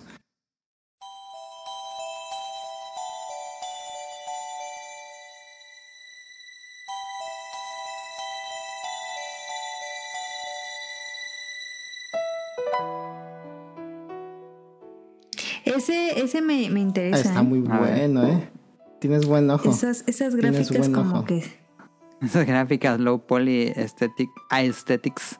Ajá. se ve perro. Este es un juego de la misma compañía que hizo Clock Tower, el primero. Ah, Human Entertainment. En el, mil- Cierto, este, cierto. Este lo sacaron en el 98. Este. De gente conocida que trabajó en él, el director y escritor es Taichi Ishizuka, que es el que es el diseñador también del otro juego de Human que se llama The Fireman. Ese juego no salió en América, nada más salió en Japón y Europa, pero es como una mejor versión de Ignition Factor, Ajá. como de bomberitos. Es como los inicios de los cholos, No. No. es como. de los GTA. No, No. no, es. eh, el, el juego de Misurna Fans es otra cosa, pero estoy hablando de un juego que, aparte del el creador de este juego hizo, es un juego de bomberos que está mejor que el de Ignition Factor que está en el Switch ¿De Online. bomberos? Sí, Wow. Ajá, está muy bueno, ¿eh? hasta tiene historia y los personajes hablan y toda la cosa. un drama ahí. Sí, pero ese es el único como que conocido de él, ya no hizo nada más. Pero este juego, el que traigo ahora, que se llama Misurna Falls, está muy inspirado en Twin Peaks. Es como de los primeros juegos también inspirados en, en Sí, sí, Twin sí, Peaks, junto con Silent Hill y... ¿Qué más? Mayoras Mask. Mayores más, exactamente. Pero este sí se ve totalmente así la inspiración. Porque es exactamente casi lo mismo. es- se trata La misma historia, un investigador va a un pueblo extraño. más o menos, pero en vez de investigador, es un estudiante de ahí de la secundaria. que vive en un pueblo chiquito como de 2.000 personas. Ok. Y una de sus amigas está desapare- desaparece. Y encontraron a otra chica que está como que atacada por, parece como ataque de un animal. La encontraron en el bosque. Entonces tienes estos dos incidentes, la amiga que desapareció y, y cómo quedó esta otra chica lastimada en el bosque. Ah, no murió. Eh, al principio no, pero luego pues pasa algo. eso, eso pasa como los cinco- primeros 10 minutos. Ah, ok. Entonces la historia comienza con el chico que usas que se llama Matthews, que le habla a otra amiga en común con esta amiga que desapareció y le dice que está muy preocupada porque no encuentran a esa amiga. Entonces este sujeto como que se levanta, es, el día de Navidad, imagínense, que se levanta en el día de Navidad y una de sus amigas haya desaparecido, es horrible. Entonces este sujeto se levanta como para ver qué rollo y llega la policía a su casa para preguntarle de esta amiga. Y entonces ahí como que empieza una historia de suspenso y de investigación. Y por alguna razón a este chavo no le dicen nada por andar investigando. Y la policía como que le da igual que esté preguntando cosas, etcétera. Bueno, eso es otra cosa aparte. Pero el caso es que tú tienes que investigar qué está pasando en el pueblo y qué tipo de secretos extraños tenía esa amiga para haberse metido en estos problemas y que la llevaban a, que la llevaban a desaparecer. ¿Viste Twin Peaks tú, este, Caro? No creo. Twin Ajá. Peaks. ¿Qué es Twin Es una serie, Una serie de los 90. clásica que trata de lo Ah. mismo, de una como que de un caso de una chica que aparece muerta. Ajá. Ah, no, no se llamaba Twin Peaks, era Sí, sí, de un colegio, Eh, ¿no? puede ser, hay, hay muchas historias que empiezan así, pero lo diferente de Ajá. esta historia es que un, un investigador del FBI cree que este Ajá. caso está relacionado con otros casos que están pasando en todo el país. Que también Deadly Premonition toma mucho de Twin Peaks. De hecho, si ves Misurna Falls, podrías decir que parece una precuela de Deadly Premonition. Podría ser que tuvieron como que el- coincidencias por la inspiración que es igual. Pero sí, yo creo que sí se basó un poquito. Ok. Pero ¿cómo se juega? ¿Como Silent Hill o como...? Se mueve, lo mueves como si fuera un control de tanquecito, como el de Resident Evil de los primeros tres. Ah, ya, ya, ya, ya. Hacia- tienes que mover hacia adelante, no importa, y se mueve hacia donde está mirando el personaje. Sí, sí, sí. Tienes que andar girando con izquierda o derecha para mover al personaje hacia, hacia otros lados. Y este se juega. Pero es puro de investigación o también hay como enemigos o algo así. Mm, Hay unas partes donde tienes que pelear a golpes, pero es lo peor del juego, yo creo. Pero el, el, el juego se ve como muy lento, ¿no? Más o menos, es como que de, Es de mucha plática, es de mucha narrativa. Ajá, es como un género de aventura nada más, como una novela narrativa. Visual. un- ajá, una, una novela visual. Pero si vas caminando con el personaje, lo que tienes que hacer es como que ir, recor- ir, ir recorriendo con tu bochito todos los lugares sospechosos o donde haya gente para ir a preguntarles si conocen algo del tema o si, han o si vieron a esta amiga o si saben algo más de en qué puede haberse metido esta amiga. Entonces eh, el juego se- trata de eso, de andar investigando nada más. Y ya vas encontrando secretos y, sí es como que muy muy atrapante este andar descubriendo las cosas de este No es muy críptico. Mm, No tanto, eh. Fíjate que no tanto, porque la mayoría de veces siempre te están diciendo qué están haciendo. Pero. ¿Y esto salió en América? No, este no salió en América. De hecho, este fue el, el que les digo que hace un año salió Ah, apenas la traducción en español por un sujeto que se llama Mr. Nobody. Sí, ya había escuchado este juego. Pero ¿por Ajá, y ya luego famoso? empezaron a salir otras dos traducciones en inglés. Pero este juego estuvo mucho tiempo ahí en el backlog esperando a que alguien lo tradujera. Ok. El que es una chambotota. Sí, eh, sí. Y se veía muy bueno, pero decía, ah, ¿qué estarán diciendo? pero sí está muy, está muy entretenido y sí, eh, sí se convertiría en una, yo creo que sí se puede convertir en una obra maestra este juego, ¿eh? Ah, sí. Yo creo que en unos años lo van a recordar con mucho cariño si se hace famoso. Ah, Por la historia. la historia está buena. Ya. Y acaba muy interesante también, o sea, como que ahí más o menos. Pero sí, lo único malo del juego es lo que les digo del combate este, que no pasa mucho, creo que más pasa como dos ocasiones o tres ocasiones. Donde tienes que pelear como si fuera un juego de peleas y es- se siente muy torpe eso. Pero Mm. todo lo demás de la investigación está muy bueno. Tienes que andar preguntando a la gente. La gente tiene como que sus propias historias. Ahí su forma de vivir y lo que sea. No es tan, tan profundo como en Daily Premonition, que cada uno tenía como que su rutina diaria y todos en el tiempo seguían como que su rutina. Pero sí son entretenidos los personajes. Ok. Y tienes que andar consiguiendo ítems para que, que hablen o para que hagan otras cosas.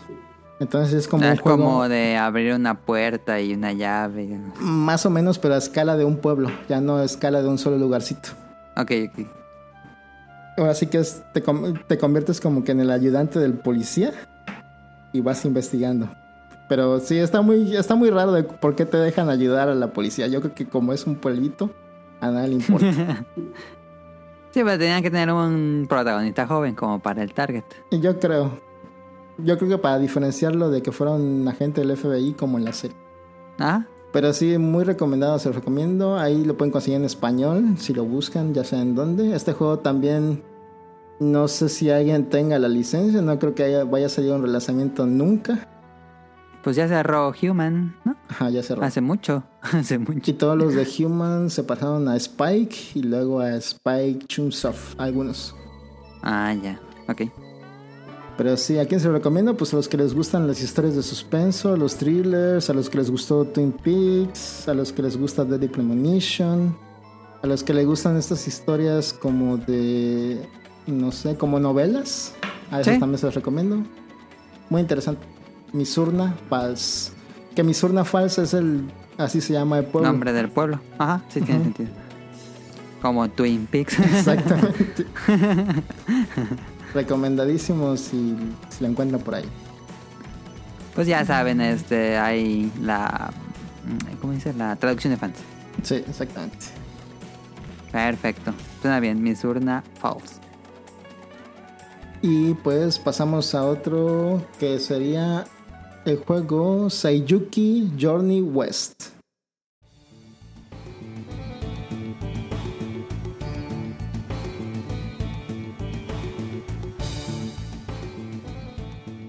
Es básicamente un retelling, ¿no? Del clásico cuento. Ajá, de la de esta historia La- famosa del ¿Cómo se llama en español? viaje al oeste, creo que se llama. Viaje al este, sí. Técnicamente, que es donde se basaron para hacer a Dragon Ball, Ajá. que trata de un mono, un, un rey mono o un mono, como quieran verlo luego, y Y un grupo de animales acompañantes. Ajá, que, la- que la- en la historia principal, el principal es el monje. Que tiene que, que- que ir a una, a una, este, a un viaje a la India, de China a la India. Y este, para entre, bueno, en, en la historia de este juego tiene que ir a entregar un báculo Mm. que una diosa le dice que tiene que ir a entregar allá.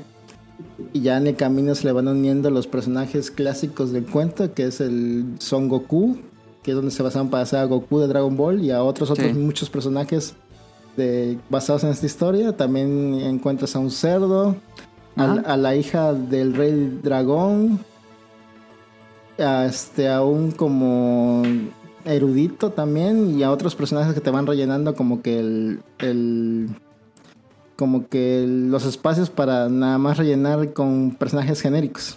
Pero este, este juego se juega como si fuera un Final Fantasy Tactics.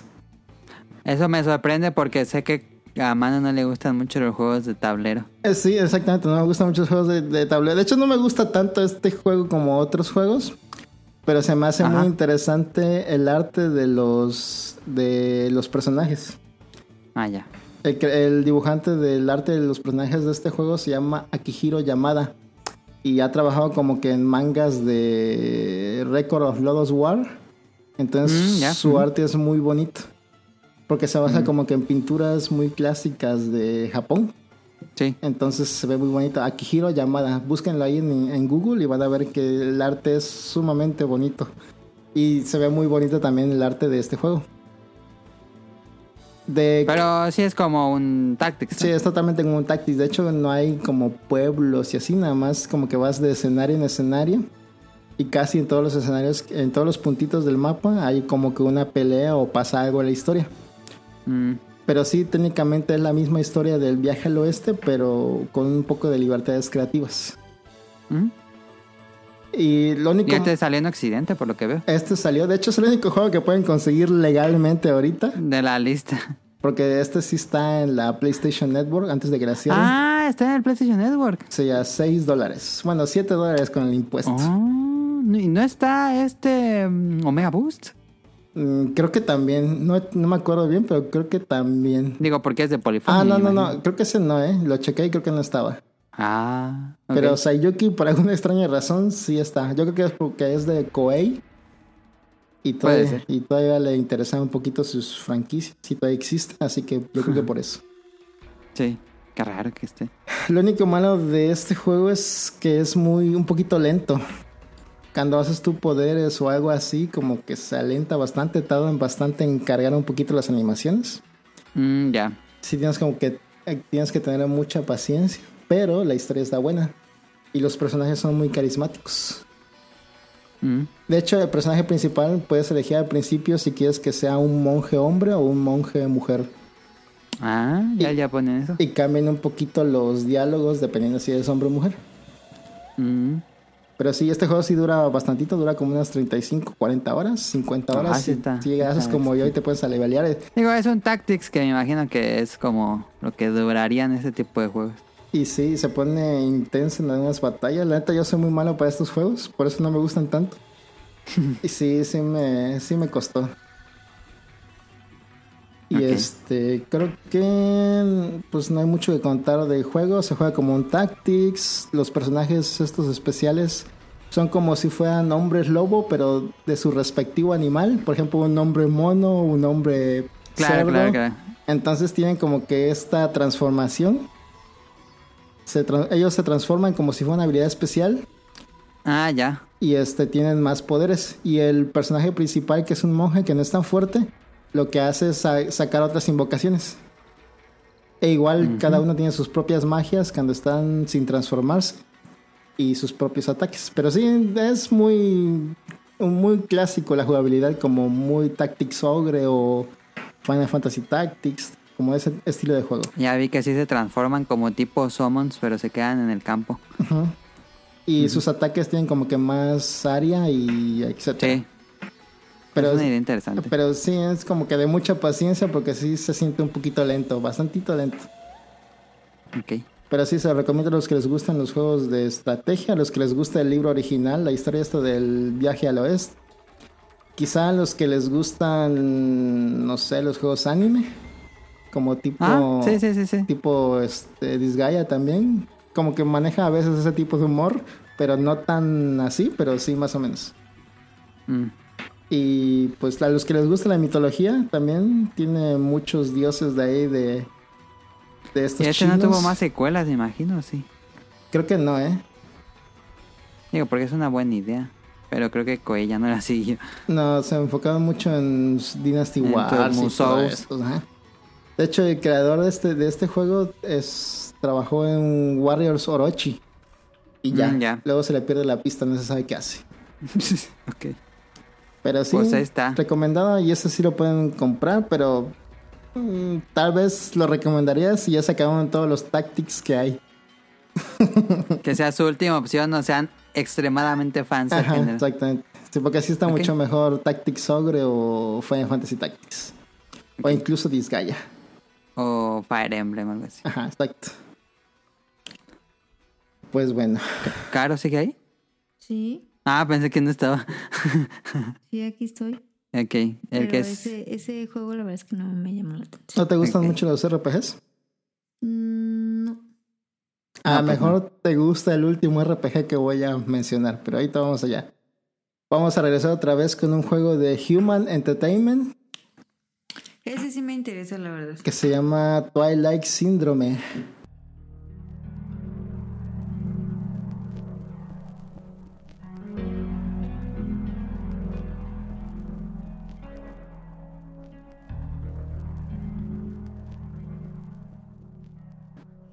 No sé qué me dan esos tipos de gráficos que me. Me interesa. Se ve muy bonito. Este juego Ese y el otro creepy me interesaron. Este también es creepy. Ese no lo puedo ver. ¿Qué te sale? Sí, yo lo puedo ver.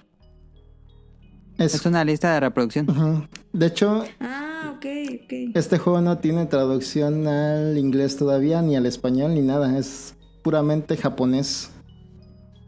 Entonces, Y está muy. y la lista que ¿Y les mandé. La lista que les mandé de los videos. Tiene todo el juego y alguien lo subió y tradujo los videos. Y les puso subtítulos a los videos de YouTube. Qué Ah, ya. Y así fue como entiendo la historia de este juego. Este todavía no lo he acabado. ¿Cómo lo jugaste? No, este no, este no lo jugué. De hecho, Ah. estoy esperando a que salga una traducción o, o aprender japonés para poder jugar este juego. Porque es una serie, es una serie Ah, muy sí, cierto, completa. sí está en- con subtítulos en los videos. Mm, ok. Ok, este juego es como también de aventura, de andar investigando cosas. Se juega como Clock Tower, ¿no? sí, nada más que con mucha mejor movilidad. Ya te Sí, puedes sí, sí, mover directamente con el control, ya no tienes que andar presionando en el mapa para moverte. Es un, bueno, para aquellos que no han jugado Clock Tower, es un survival horror, pero en 2D, que es algo interesante. Ah, ah, es de miedo. Sí, es de miedo. Ok. Y eres una, o bueno, un grupo de chicas eh, colegialas. La, la historia, de hecho, Ah. es lo más interesante de este juego, las colegialas. No porque eh, sean colegialas, sino porque cómo se relacionan entre ellas. La historia es que es un, un- una chica que le gusta mucho como que lo de terror y los rumores de historias de fantasmas que hay en los lugares donde vive. Ajá. Entonces son saca a la que usas tú como para que la acompañe a investigar estos rumores fantasmales. Una, ¿Cómo se llama? Una exploración urbana. Exactamente, o y así. Pero esta, esta que usas, pues no le gusta ir sola y tiene una amiga que, que, que es de estas amigas como que tiene... Como que percibe presencias o sabe qué rollo con lo Es fantasmal. Mob Ajá. Ajá, más o menos, pero más, más tranquilo el asunto con ella. Ok. El caso es que este juego es como que una serie de dos juegos primeramente, que se llaman, uno es creo que tiene el subtítulo de búsqueda y el otro de investigación. Mm, ya, es como Red and Green. Ujú. Pero son como que continuaciones directas. Lo que el plan original era hacer estos juegos un solo juego. Pero como no les dio tiempo con el director que estaban haciendo el juego, decidieron separarlo en dos.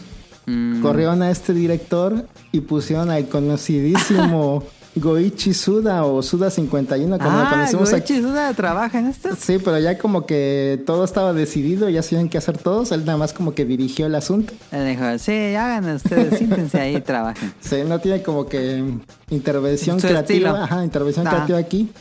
Pero aún así es muy buen juego. Con lo que ya tenían es muy buen juego. Mm, Eh, ya. en- se juega como ya, como ya dijiste, como Cloud Tower. Tienes que ir como que investigando estos pequeños pedacitos como que de, de lugares. Ajá, como edificios. Ajá. Y creo que es muy, es muy este, narrativo. No, no tienes realmente que hacer mucho más que tomar decisiones. Por ejemplo, si alguien ve algo raro, te preguntan, oye, ¿qué deberíamos hacer? ¿Deberíamos abrir la puerta o deberíamos irnos? Y ah, ya tú- como los libros de Dungeons and Dragons. Ajá. O, oye, necesito ir al baño, acompáñame al baño, porfa. Ya te puedes negar, negar a acompañarla para que vaya Ya. el otro personaje solo. O acompañarla y ya ves como que un pedacito más de historia. Dependiendo de esas decisiones, es, Va si, la historia. es si sacas un final bueno o un final malo en cada historia. Ya. Porque el juego, les digo, se divide en cinco capítulos.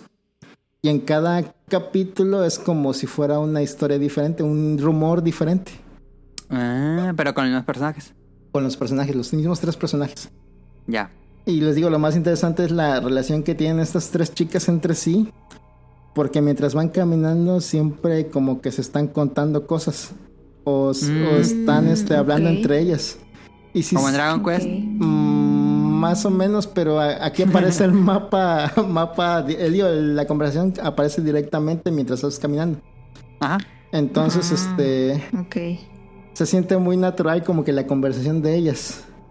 Sí. Y entonces, Como si tú estuvieras ahí, pues. ajá. Sí. Y de hecho se siente mucho la personalidad de cada una de ellas. Está la alegre, que es la sonsacadora. La líder, que es la que tú usas la mayoría del tiempo. Y la otra, la tercera, la que tiene como que el, el poder de, de- de sentir las cosas. Es como que un poquito más retacada y más, este... Más como que reservada para las cosas. Entonces ella es la que siempre como que la voz de la razón. La sonsacadora siempre es la que se avienta todo y la que hace las cosas Es más como imprudentes. lo bancas en mujer. Pu- Puede ser, ¿eh? puede ser. Y la que tú usas es como que muy voluble. Si le interesan lo que están investigando, sí se avienta las cosas, pero si no, si tú decides que no, pues no las hace. Entonces, Veo una barra ahí como de estrés o de miedo. así, cuando vas viendo cosas, este, o tomas malas decisiones y te asustas tú solo con las apariciones, te vas como que estresando.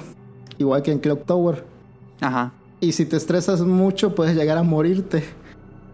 Ok. Por las decisiones que tomas igual te puedes morir y este ya sacas un final malo. Y es como. ¿Gore?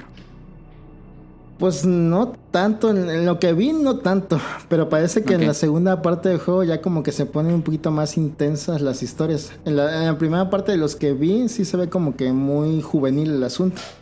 ¿Mm? Pero sí hay temas este un poco sensibles, por ejemplo en la segunda, en la creo que es la segunda. o algo así. En la segunda, ajá, de hecho en la segunda o primera historia es como que trata del suicidio de una chica que el rumor dice que estaba saliendo con un profesor No. y entonces como el profesor no le no no quiso nada, ajá, Ajá. no respondió. Se suicidó ahí en el mismo salón No. musical. Ok. Entonces Y ya ese es el. Hay que buscar el espíritu. Eh, sí, pero tiene un agregado que la que tú usas también está como que en una situación así. Ah. Por eso se interesa en ir a investigar este asunto. Entonces Ya. todas las historias son más o menos así, como que alguien tiene un interés especial por la historia Ajá. para ir a investigar, si no, no avanzaría la historia, porque realmente el- Sí, la sí, sí, principal como que no le gusta que la otra la sonsaque. Ya. Pero sí, es, es un juego muy interesante en lo que vi y sí estoy esperando a jugar completamente. ¿Y sabes si hay alguna traducción en progreso? Creo que no. De hecho, No, este- no creo. pero es, es lo raro porque este juego sí es medio famoso, o sea, un poquito. Porque salió como que una parodia de este juego en Danganronpa 2. Ah, ya, ok. No, no sé si sepan cómo se juega Danganronpa, pero hay un osito que le pide a unos estudiantes que se maten entre sí. Entonces, para que se maten entre sí, como que usa ciertos trucos para que tengan un motivo para matarse entre sí. Entonces, en uno de los motivos, el osito hizo un juego que se llama Twilight Syndrome, igualito al nombre, pero le puse el subtítulo de Murder Case. Entonces, ya tú en el juego juegas este, una recreación de este juego, pero en 3D. Ah, ya, ok, ok. Entonces, como que sí hay una referencia directa, o sea, sí, sí Es un tributo. sí hay algo, ajá, porque te digo, al- algunos de Human fueron a trabajar a Spike, que es la compañía que hizo Ah, Danganronpa. ya, ok, ok, ok, ok. Entonces se me hace extraño que un juego que tenga todavía referencias en un juego más conocido no tenga como que alguien trabajando en una traducción. Sí suena algo que pegaría mucho en la actualidad. si tuviera un relanzamiento, ¿eh? De hecho, sí, creo que tuvo una versión de 10 o algo así, no me acuerdo bien. Ah, sí, ok. No estoy seguro, pero creo que sí. Ya después... Pero suena como lo que están haciendo los indies actuales. De hecho, se parece mucho a este juego, el juego que contó la otra vez Rion que jugó, el Detention. Ah, sí. Se parece muchísimo también. Y entonces yo creo que si le gustan estos juegos, este le va a encantar. Porque él sí sabe A ver. Rion, vete al, al Book of a buscar Twilight Syndrome. Yo creo que sí lo encuentra, ¿eh? Ok. Son dos partes, recuerda. Y luego salió una tercera parte que es más bien como un, un juego diferente, que en ese sí ya estaba trabajando Goichi Suda como director completamente. Y ya tienen unas locuras. Se llama Moonlight Syndrome, pero este sí tienen como que unas historias más interesantes, pero los, los personajes no se ven tan bien como se ven en este juego. Ya. Para hacer este juego, lo que hicieron fue tomarle fotografías a personas reales y ya luego las pasaron a sprites. Por eso se ven así. Ah, como en Mortal Sí, Kombat. técnicamente. Aunque como que no hay mucha fidelidad con los modelados, los modelados de los personajes No, en se ve más este arte sprite. Ajá, pero igual están, está muy bueno este juego. se- Sí es también muy atrapante en la historia. Está interesante lo que estoy viendo. Y pues, ¿qué más les podría contar? Te digo, los personajes son tres chicas, las que usas, cada una tiene sus motivaciones para investigar. Y, pero Sí, sí, suena algo adelantado a su tiempo porque salió en el 96. sí es como un clock tower en drogas. Bueno, más avanzado. Ajá. Sí. Interesante. Ya luego, pues, aparte del Moonlight Syndrome, ya Goichi Suda después de ese juego se salió de Human porque no le pagaban chido. y ya fue cuando fundó Grasshopper. Grasshopper. Ajá, y antes de este... Esta semana los compró Netis. Ah, de veras. Antes de este juego había hecho el juego que nos había recomendado Jesús. El de Fire... ¿Qué es? Fire... No... Super ¿Cuál? Fire... Fire Breath. Pro Wrestling. Ándale, ese. Ah, ya, sí. Yo creo que por eso lo pusieron a dirigir este juego, porque era más como que lo que quería hacer con el otro juego. Sí, porque tenía mucho trama. Ajá. Entonces yo creo que por eso le dijeron para este juego. Y ahí empezó su historia. Ya, qué interesante. Pero sí, ojalá salga un relanzamiento o alguien se anima a hacer un, un remake o no sé. Pero igual si juegan juegos de Spike Chunsoft, más o menos... Tiene el- el estilo. El estilo, sí. Perfecto, y ya para el último juego de esta sección.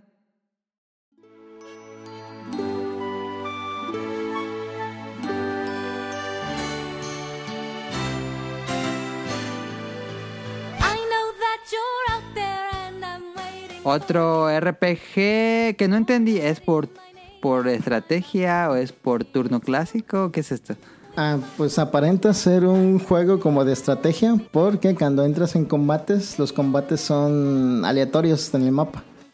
Y ya dentro del combate, Y cuando entras en estrategia es como un tradicional. más o menos, pero realmente como que es pura pantalla. Por-. Porque este, en realidad no hay tanta estrategia en los combates. Siempre, casi siempre es nada más avanzar hasta el monstruo y pegarle. Pero no hemos dicho cuál es. Ah, sí. El juego se llama Rhapsody. Este. Rhapsody A Musical Adventure. Es un juego, Nippon. un juego hecho por Nippon Ichi en el 98. Y este. Creo que no hay nadie conocido trabajando en este juego. Pero es un juego bonito. Es este como que un. Un juego de entrada para los RPGs. Ok. Lo que tiene de, de novedoso este juego que es, es que es también un musical. ¿Eso es musical? ¿Cómo? Sí, ¿Es un musical? sí. El personaje principal este, a veces se pone a cantar. volumen. Yo también le subí el volumen. De hecho, en el, en el intro creo que hay como que el musical primero de quién es ella y qué está haciendo. Pero les cuento la historia. El juego se trata de una mare- marionetista Ajá. que este, puede hablar con las marionetas. Con- y con su corneta, si toca su corneta junto a una marioneta, la puede hacer como que su aliada. Ya. Pero lo que ella desea en toda la vida es conocer un príncipe y enamorarse de él y casarse. Ese es su sueño. Ay, perdón. No, pues este, aspiraciones de novela de Televisa. Sí, técnicamente, pero lo bonito del juego es que parece que va para allá. Que si se casa. Ah, Va, va para allá, pero encuentra a su príncipe, pero en vez de que ella la- él lo res- la rescate, Ella lo ella rescata. tiene que ir a rescatarlo. Ah, mira, RPG feminista, claro. De hecho, todos los Es personajes, todos los personajes principales son mujeres, hasta los enemigos. Ah, Ah, ok. está padre. Son ideas eh, pues progresistas para el año que salió. De hecho, más o menos, pero eh, o sea, sí, pero como que es un RPG muy sencillo. Ok. Este, cada A ese me hubiera gustado jugarlo, fíjate. eso yo creo que sí te gusta, ¿eh? Porque sí está muy facilito para un RPG y sí Sí, se ve que está fácil. dura como unas 10 horas más o menos. No dura tanto. Ah, está corto. Y se ve muy Ah, bonito. para un RPG está corto. Pero para ese jueguillo. Caro ya juzgando. Los, los diseños se ven muy bonitos también de los personajes, Sí. los Sí, enemigos. Sí, se ve bonito. El fondo. Y las canciones que cantan, porque la, la- la protagonista canta, canta la villana, cantan otros personajes. Ok. Pero sí son buenas canciones, ¿eh? Sí me recuerda como si fuera una película de Disney más o menos.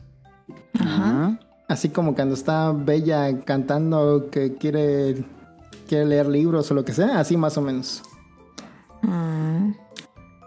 Le- y la historia, les digo, se trata de que esta chica quiere casarse, encuentra a su príncipe y el príncipe va a tener como que una fiesta para elegir a su esposa. Y parece que ya la eligió a ella, haciéndose el, el cuento corto, y, pero es cuando pasa que los- las villanas secuestran, a, secuestran. secuestran al príncipe y tienes que ir a buscarlo. Ya tienes que conseguir unas... es al revés de la Cenicienta. Mm, sí, técnicamente. Pero sí, el, el juego, ah, es- está el bonito. juego es bonito. Y tuvo otra... Pero sí es como un táctico. Más o menos, pero te digo que realmente el juego está muy fácil. O sea, ni siquiera usas su estrategia para... Ok, ok, ok. El personaje principal en batalla lo único que hace es atacar y con su corneta puede como que darle... Bufear. bufear a los demás, a las, a las marionetas. Las marionetas sí tienen como que magia y más habilidades, pero tampoco son tan útiles. O sea, los, los combates sí duran poquito. Incluso lo de los jefes no es mucho. ¿Dónde encontraste esto, mano? Este creo que... Nunca había visto esto. Este creo que sí, lo, lo- luego lo recomiendan por ahí, pero sí, es, es un juego muy bonito. Sí se los recomiendo bastante. Sí, está padre. Nunca lo había visto. Si quieren como que cambiar de aires, de jugar RPGs donde matan dioses y, Sí, sí, sí. sí. y etcétera, Y todo se vuelve ultra épico. Sí, sí está bonito ese. se juegan Rhapsody, a Musical Adventure. Tiene dos, dos secuelas, pero no salieron en... ¿Esto salió en accidente el uno? El uno sí salió en Occidente. Y Ok. ese creo que todavía lo pueden conseguir. No es tan difícil, creo yo. Porque es de Nipponichi. Creo que salió un, un, este, una versión para Nintendo DS. Y ya después como que botaban la serie, pero sí, todos los, los tres juegos son muy bonitos.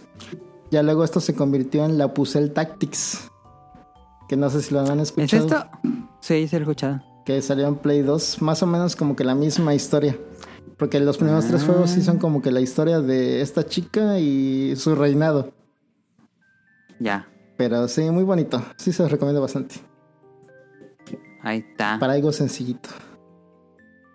Suena bien.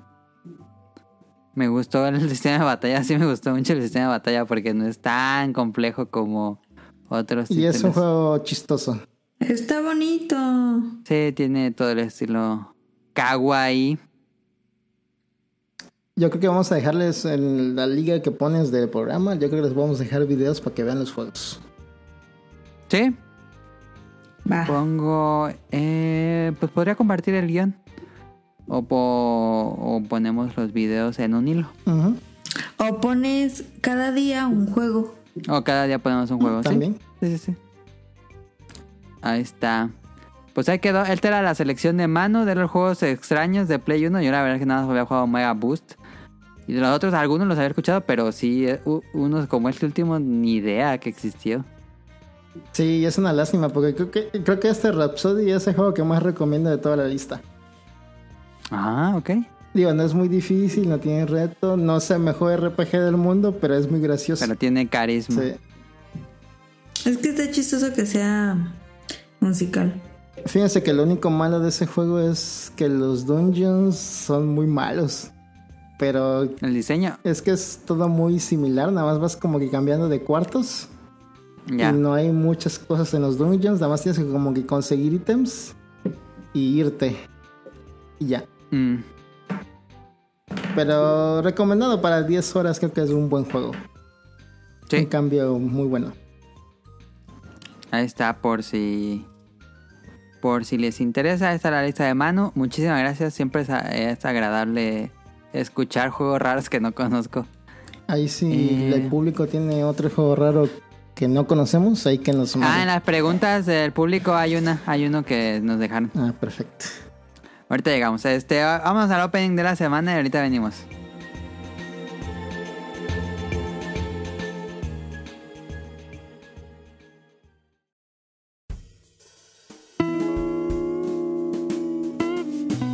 Opening de la semana.「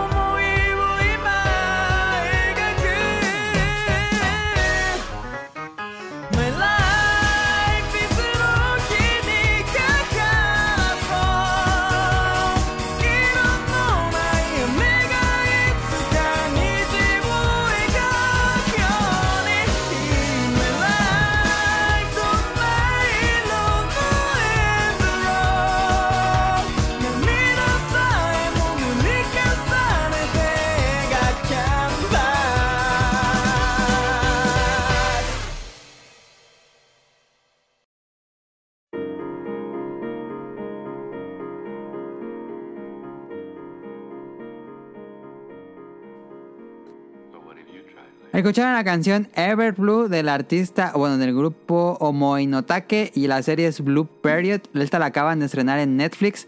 Eh, por fin, por fin rompimos la prisión de Netflix. La prisión de Netflix se le conocía popularmente porque en, en Japón las series salen semana a semana y las series que compraba Netflix pues tardaba hasta... Primero que acabara toda la serie. Una vez que acabara la serie eh, comenzaba como el proceso de traer la serie a Occidente y después se doblaba y se traducía. Y eran como mínimo dos meses después de que acababa la serie para tenerla en Netflix eh, México, Estados Unidos. Y ya, se rompió. Ya en la semana que sale episodio, la semana que sale en Netflix. En teoría creo que en Estados Unidos sí. En Netflix México son dos semanas de espera. Pero por lo menos ya no son tres, cuatro meses. Este, y esta serie es. Es un espocón. Creo que puede entrar en el género de espocón. Espocón son las series de deportes. Pero no es un deporte. Es pintura y eh, estudiar artes visuales. Mm, Es la, el anime de artes visuales, básicamente. No manches. Nos cuenta la vida de Yaguchi, que es un FIFA. Básicamente Yaguchi es un FIFA. Eh, porque va con sus amigos a, a ponerse ebrio por las noches mientras ven partidos de fútbol. eh, y fuma y tiene como malos hábitos. Eh, pero en la escuela es bastante... em, pues no así super genio, pero se destaca y no es mediocre. Eh, y él, según él, pues él quiere que... A él le gusta que lo... ¿Cómo se dice? Que el... Pues que lo feliciten porque le va bien en la escuela y por eso se... Ah. se- Es egocéntrico. es, es muy egocéntrico, sí. Este, le gusta que, que, por eso se, se esfuerza un poco en las clases, pero él no lo hace por aprender realmente. Él lo hace más por su ego y no hay, ajá, y no, Qué no feo. lo, no lo ve como un aprendizaje, sino que por ego y como lo hace esto, no hay una pasión detrás o no, no tiene un des- como un sueño a qué se quiere dedicar ni nada. Hasta que un día eh, entra por error al, al, ¿cómo se dice? al club de arte este, y ve una pintura que está como en proceso de, de acabar y luego llega la estudiante que está haciendo esta pintura y le platica un poco del proceso. Y luego en sus clases eh, normales, que también tienen clase de pintura, no necesariamente del club de arte, sino de clase de pintura normal en su curso regular. em, Y pues como que le empieza a llamar la atención y en una asignación, que una tarea que le piden, pues pinta Shibuya. Porque le piden que, que pinte su lugar favorito, no importa cómo les quede, pero les pide, tú pinta tu lugar favorito. Y él pinta Shibuya por la mañana, que va a sonar de mamador, pero su, su amigo le dice, porque ellos van caminando allá ebrios así por Shibuya en la mañana, mientras va saliendo el sol. Y él le maravilla esta escena, pero su amigo le dice, no, pero ¿por qué te gusta Shibuya por la mañana? Huele a basura. y se los digo, yo fui Shibuya así en la mañanita cuando va a salir el sol. Huele a basura todo el lugar. No manches. es verdad, es verdad. En la mañana Shibuya huele mucho a basura. Y en las noches ¿Pero por también. qué será? No sé, pero sí huele mucho a basura.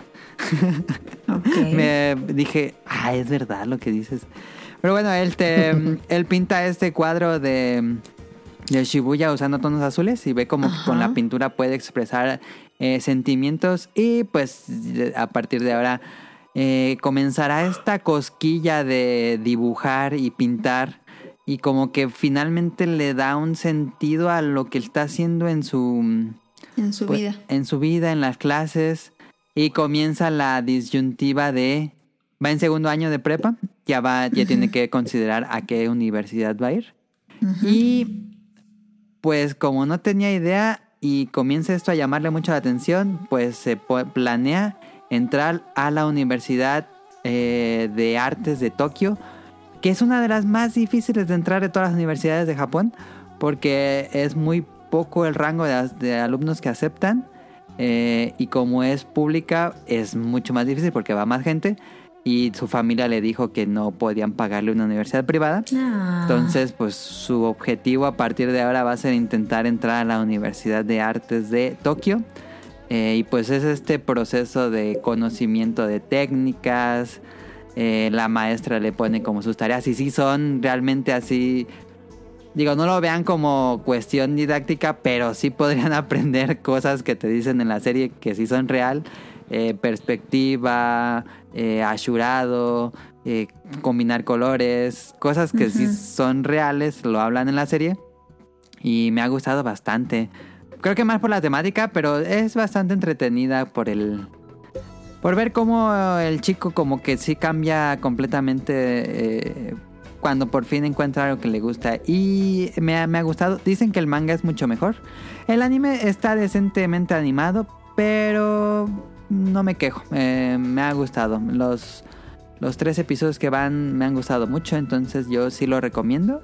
Y más si tienen esa cosquillita del arte, a lo mejor puede gustarles más. En Netflix. Suena bien.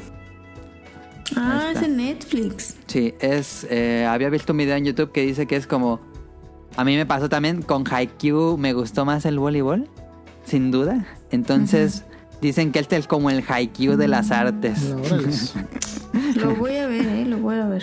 Van nada más tres episodios ahorita y creo que van a ser 12 o 11 por ahí. Entonces, este.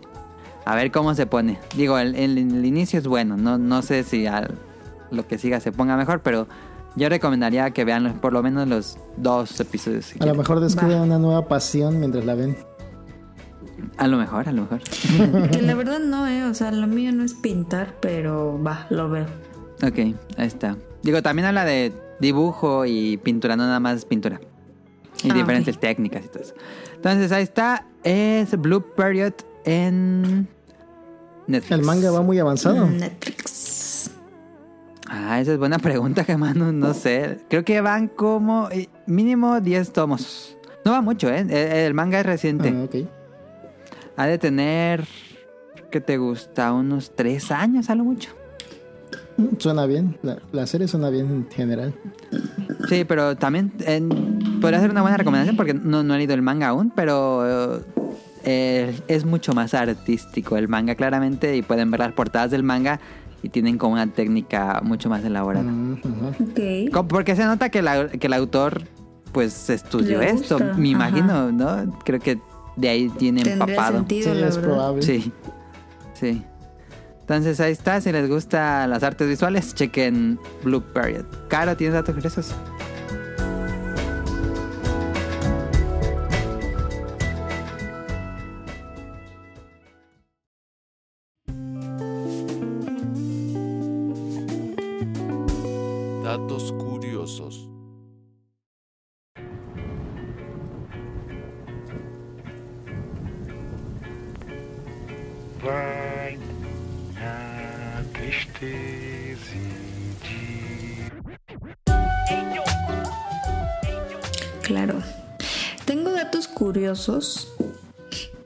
De, de... A ver, le tengo una pregunta a Manu. A ver.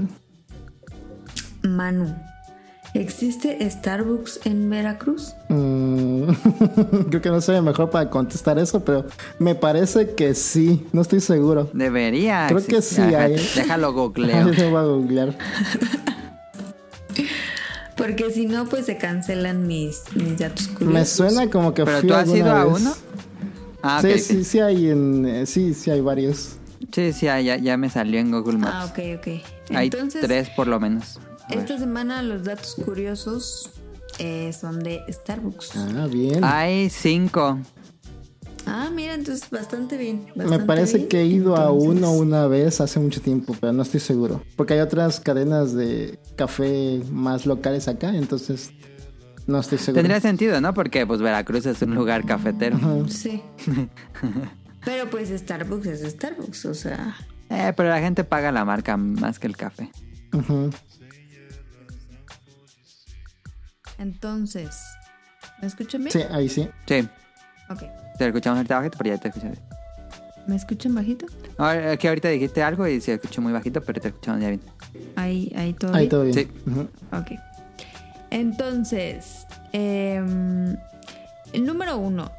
Se supone que los empleados, eh, en la descripción del empleo, o sea, cuando solicitan, ellos solicitan empleados, La una, de las descripciones es que busca gente que le guste sonreír. Híjoles. O sea, es una de las premisas. Es pues. como un culto. Sí, es Eh, cierto. A lo mejor esto ya no, ya no da pues por los cubrebocas, Ah, eso es cierto. A lo mejor si dibujan una sonrisa en el cubrebocas. como la de Sears, que traen los ¿Los cubrebocas como de colgate, que traen como una sonrisa así Eso se ve. Como de Amazon. Eso se ve todavía Ajá. más como de culto. chafísima, Sí, la sí, sí, sí, sí, se ve como de culto completamente. Pero bueno, esa es una. El dato número dos es que Starbucks utiliza cerca de 352,5 millones de litros de leche al año. En todo O sea, el mundo. Ajá, esto Sí. quiere decir que se podrán llenar 155 piscinas olímpicas. Ah, la- O sea, muchas. Eh, respecto a la cantidad de cartón que la empresa usa al año por los vasitos, eh, Podríamos Dice- cortar el Amazonas cinco veces. algo así. indica que son 2 millones 300 mil millones de vasos. ¿Qué? ¿Dos millones trescientos mil millones? ¿O qué dijiste? No, 2 millones 300 mil Ok. Ah, ok. Ujú. vasos de papel que son utilizados como al año. Al año. Ujú. Que son reciclables, me imagino. Sí, sí son Pues es reciclables. cartón, Sí. ¿no? Por default casi. Ajá. Espero que sí se reciclen. Pues aquí en México yo creo que sí. Ojalá. Eh, ay. Mm. Dice que el nombre de la compañía fue retomado de la obra literaria Moby Dick, en el cual un personaje es llamado Starbucks. Ah, eso no sabía. Mm, yo tampoco. Pensó- se pensó en llamarse Pequot, que es el nombre del barco relacionado al libro, pero le pusieron Starbucks. Ok. Que Calmi también Ismael. tiene sentido por la sirenita, ¿no? Que tiene en el logo. Mm, no sé si tenga relación, nombre y logo.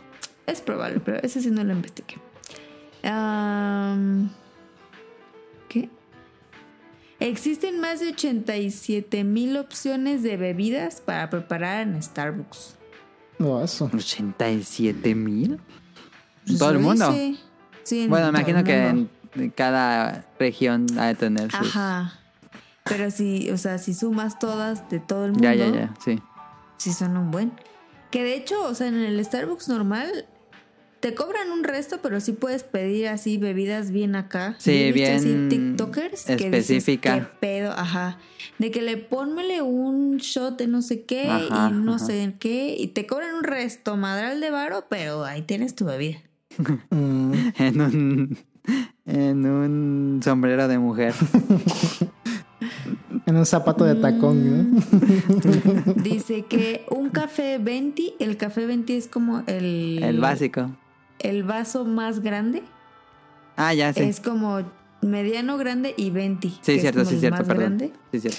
Y dice que si pides uno 20, tiene 320 miligramos de cafeína. Eso quiere decir que son cuatro veces más de lo que contiene un Red Bull de cafeína. Oh, A la madre. O sea, un- es que está, está enorme en es- esos vasos. Esos 20 Del son cine. una barbaridad. sí te mueres con uno de esos, ¿eh? Pues por lo menos no duermes. Sí, no. pues bueno. Eh, dice, el consumidor promedio de Starbucks visita una sucursal seis veces al mes. Ok. Ah, mientras que los más fieles compradores acuden hasta en 16 ocasiones al mes. Yo tengo O sea, exactamente el día en que fuimos al último Starbucks. Que fui yo al último Starbucks. ¿Cuándo fue? Fue cuando salió el Switch, el Nintendo Switch. ¿Te acuerdas, Caro, que fuimos a Game Planet? No mames, que desde ese día no vas. Ajá, de ese día no. eh, Fue Que me un compraste un té.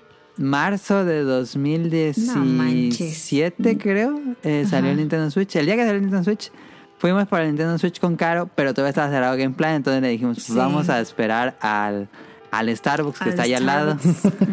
Y ahí nos, ahí nos sentamos, nos tomamos un café. Bueno, Caro un té y yo un café. Y ya después fuimos por el Switch. Y desde esa vez no he regresado a un Starbucks. que, que- que según yo no te gusta el Starbucks. Mm, No, la verdad es que no, no, no, no soy muy fan.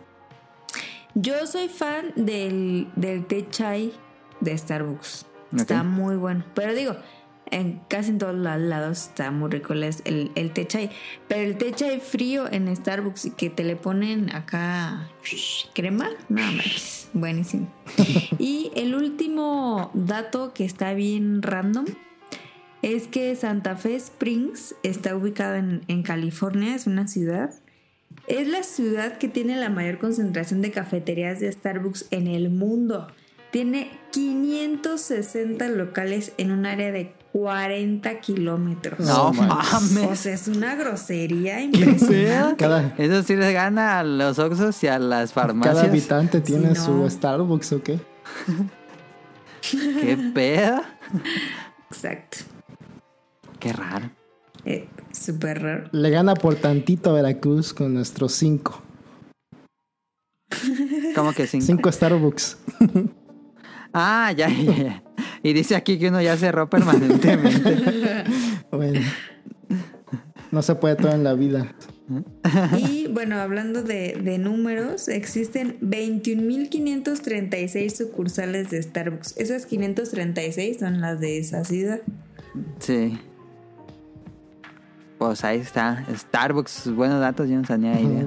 A mí, a mí sí me gusta Starbucks, pero en, en lo personal se me hace carísimo a lo bestia.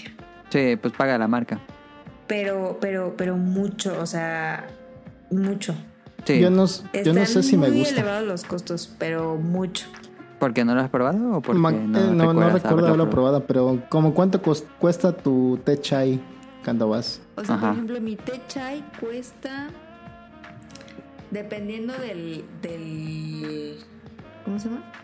¿Tamaño? Del ¿De la medida? tamaño. Ajá. Ah, pero el que pido así normal son como, o sea, con leche lactosada y con, con la crema y todo, son como 89. No, pues está cariño. Pero solo, y, y lo pido chico, o sea, eso es... Ah, la madre, el chico 89. Ajá, o sea, ese es el chico. No, pues el, el del Oxxo me cuesta como veintitantos, el mediano. Porque la otra vez pasamos con, con Quique y, y él compró así como, o sea, como para desayunar. Entonces me pidió un, un té chai, este... Y, pedí un, ¿cómo se llama? Un pie de queso, o sea, una remanada. Él pidió como un baguette o algo así y un caramel macchiato. Y nada más de eso fueron como 250 varos. No mames. Sí, es un poco elevado. Se me hizo un buen de dinero, o sea, dije, ¿qué pedo con eso? Desayunas bien en Ajá. un restaurante rico, ¿sabes? Sí, sí, desayunas mucho más. Y hasta con más personas, o sea, Sí, sí, sí, sí. por eso, por eso digo que se me hace muy, muy, muy, muy, muy caro. Muy.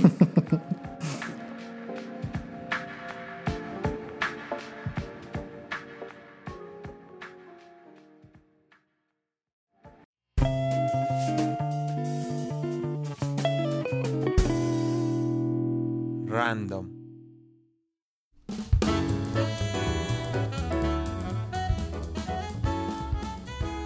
Perfecto, entonces random.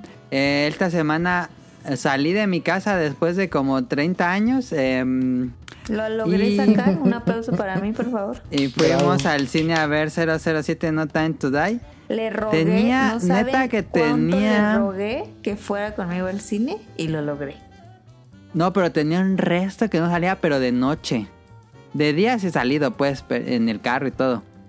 Pero de noche tenía muchísimo que no salía a la ¿Te dio ciudad. miedo? No, pero se sintió raro. Este, dije, no, hace cuánto que no salía de noche. Am, pero bueno, esta semana fuimos al cine. Eh, mi experiencia mm, rápida. Eh, lo- la que estaba, eh, había un lugar vacío y luego había otras dos personas. No, había como otros dos vacíos y luego otras, otras dos señoras.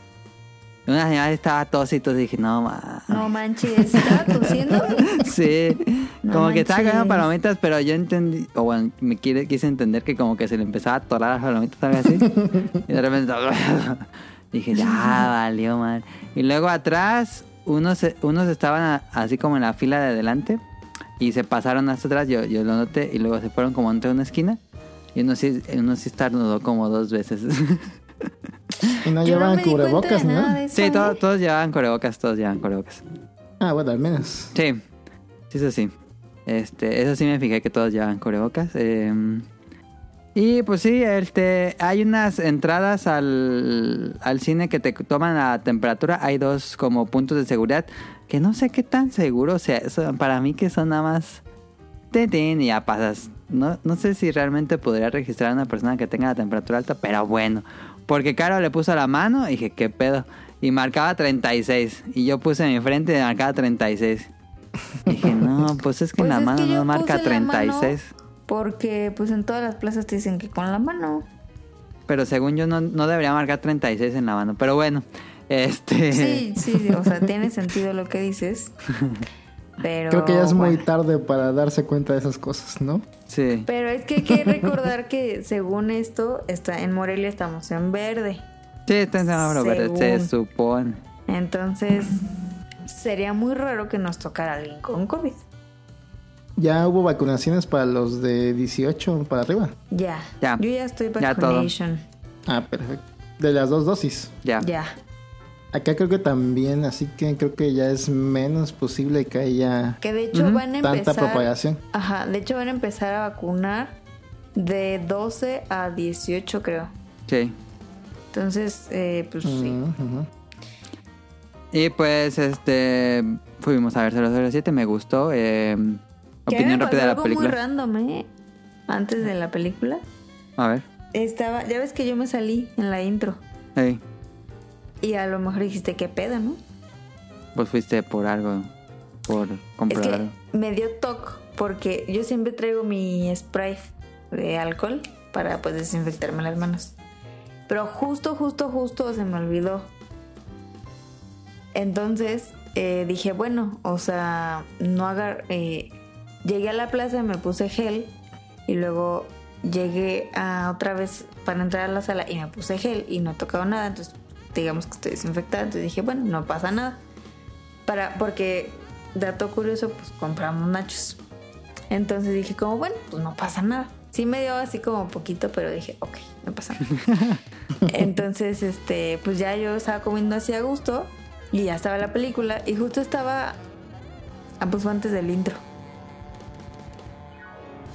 Estaba lo del, lo del, lo del coche, ¿no? Sí. O una, una, una, una escena de acción acá. Entonces de repente así sentí como que... Y dije, ah, qué pedo, son efectos especiales. Pero me cayó un, un, un huesito de, la, de una palomita. ¿Qué pedo? Pero como que me la aventaron, o sea... Ah, fue de alguien más. Ajá. Híjoles. No Entonces, manches. Pues yo me quedé así y pues... O sea, me cayó como ¿Dónde te cayó? entre la pierna y la mano. Ah, ya. Pero pues, o sea, como que la agarré, o sea, como fue así de que, ¿qué pedo? O sea, y pues la agarré y dije como, ah, entonces le dije a Kiki, le dije, oye, es que me cayó un, pues una cosita, ¿no? Y se quedó de que... Y justo en eso, pues empezó el, el intro y me dijo, pues vete a lavar las manos si quieres seguir comiendo. Y está ahorita la intro. Y yo, sí alcanzo. Y me dijo, sí, pues nada más que te, vete a echar gel. Dije como, ok. Entonces ya voy rápido. Pero dije, no, qué asco de echarme gel. O sea, mejor voy al baño y me lavo bien las manos. Ey. Entonces ya fui al baño, me lavé las manos, me traje servilletas y pues ya me metí. Dije, ya no toques nada, ya no toques nada, estás desinfectada.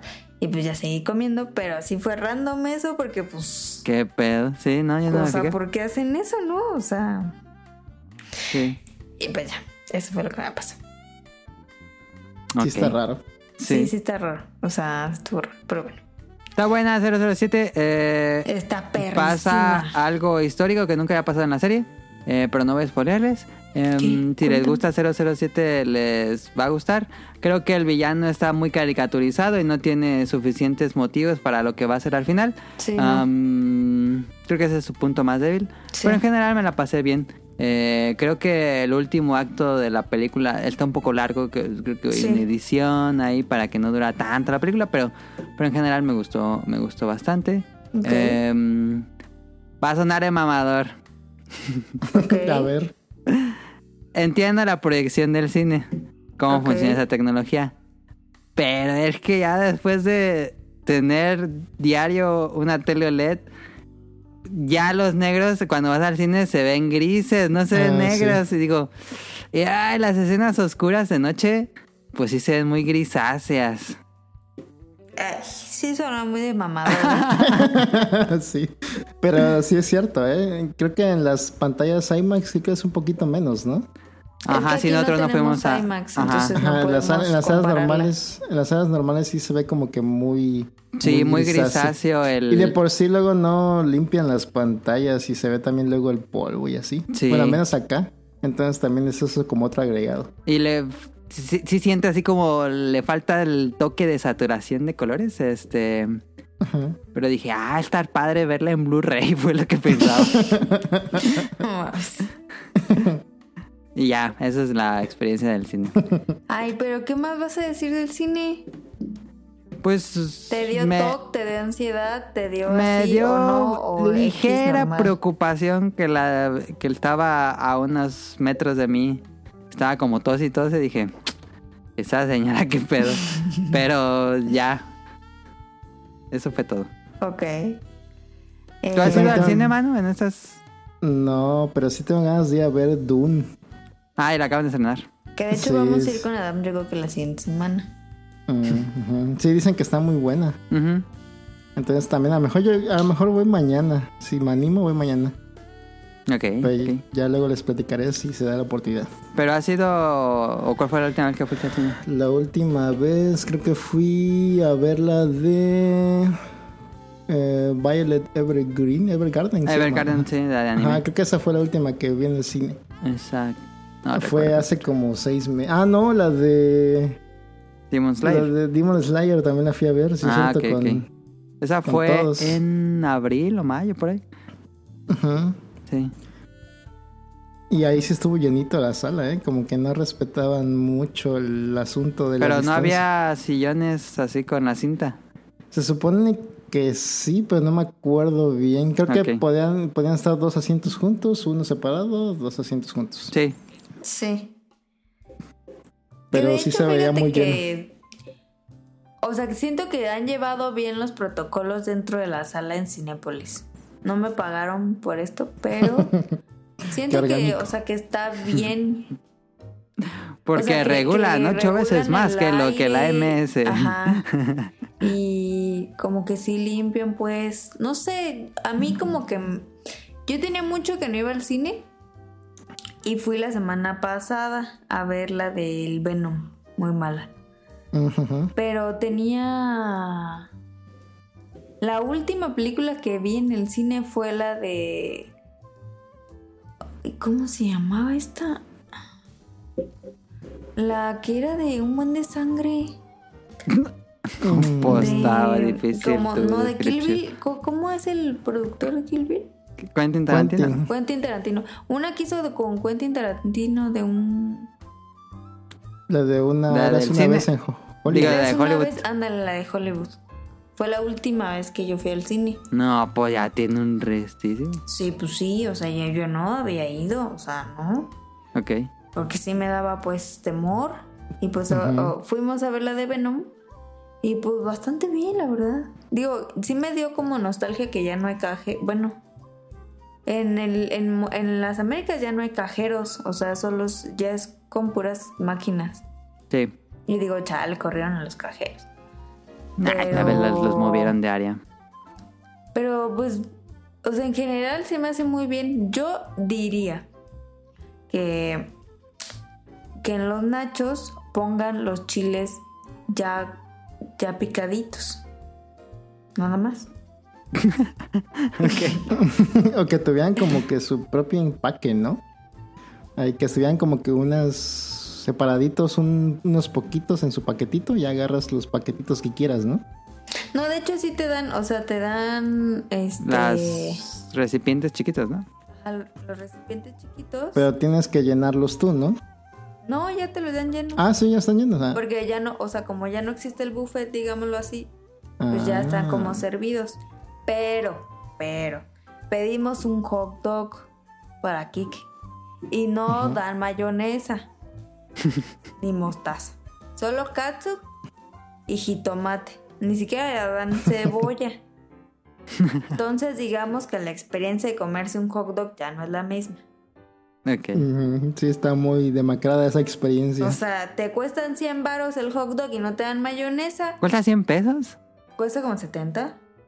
Ah, está más barato la- que las palomitas. Digo, más, más barato las palomitas. Pues ahí se van dando, ¿eh? Porque de hecho nosotros compramos todo, o sea, como que, por ejemplo, si pides el combo que trae hot dog, te gastas más en el combo que si pides palomitas y hot dog. Ok. O sea, si pides todo por separado, te cuesta más barato que si pides el combo. Sí, sí, luego sí pasan, sí aplican eso. Entonces, mucho ojo ahí.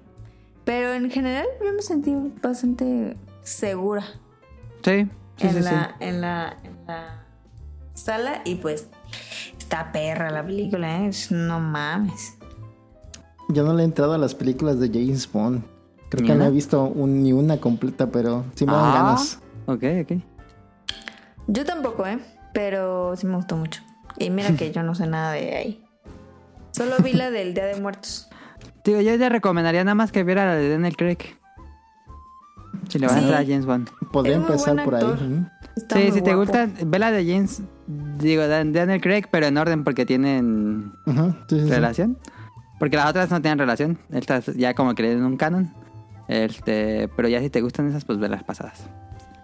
Pues ahí está el tema de esta semana. Vamos a cómprame. Que Manu nos va a platicar de algo que yo estoy interesado en comprar desde el. Pues desde que lo conocí. Eh, y yo creo que me lo voy a regalar de fin de año. Pero bueno, a ver, Manu, platícanos de esto que me emociona muchísimo.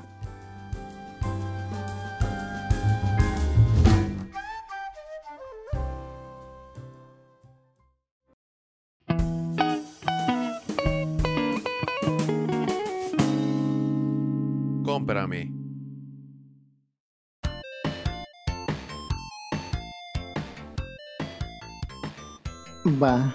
Pues lo que compré es como que unas partes para armar un proyecto que se llama Mr. FPGA. ¿Qué es un Mr. FPGA? Pues es como una. Es como una consola, se podría decir. Sí. Que recrea la misma experiencia de otras consolas más antiguas. Como de 8 bits, 16 bits, como son Nintendo, Super Nintendo, Game Boy, Game Boy Advance. Y también recrea la experiencia de los juegos arcades, como los juegos arcades que eran como que su propia placa. Con eso- Arquitectura, diría.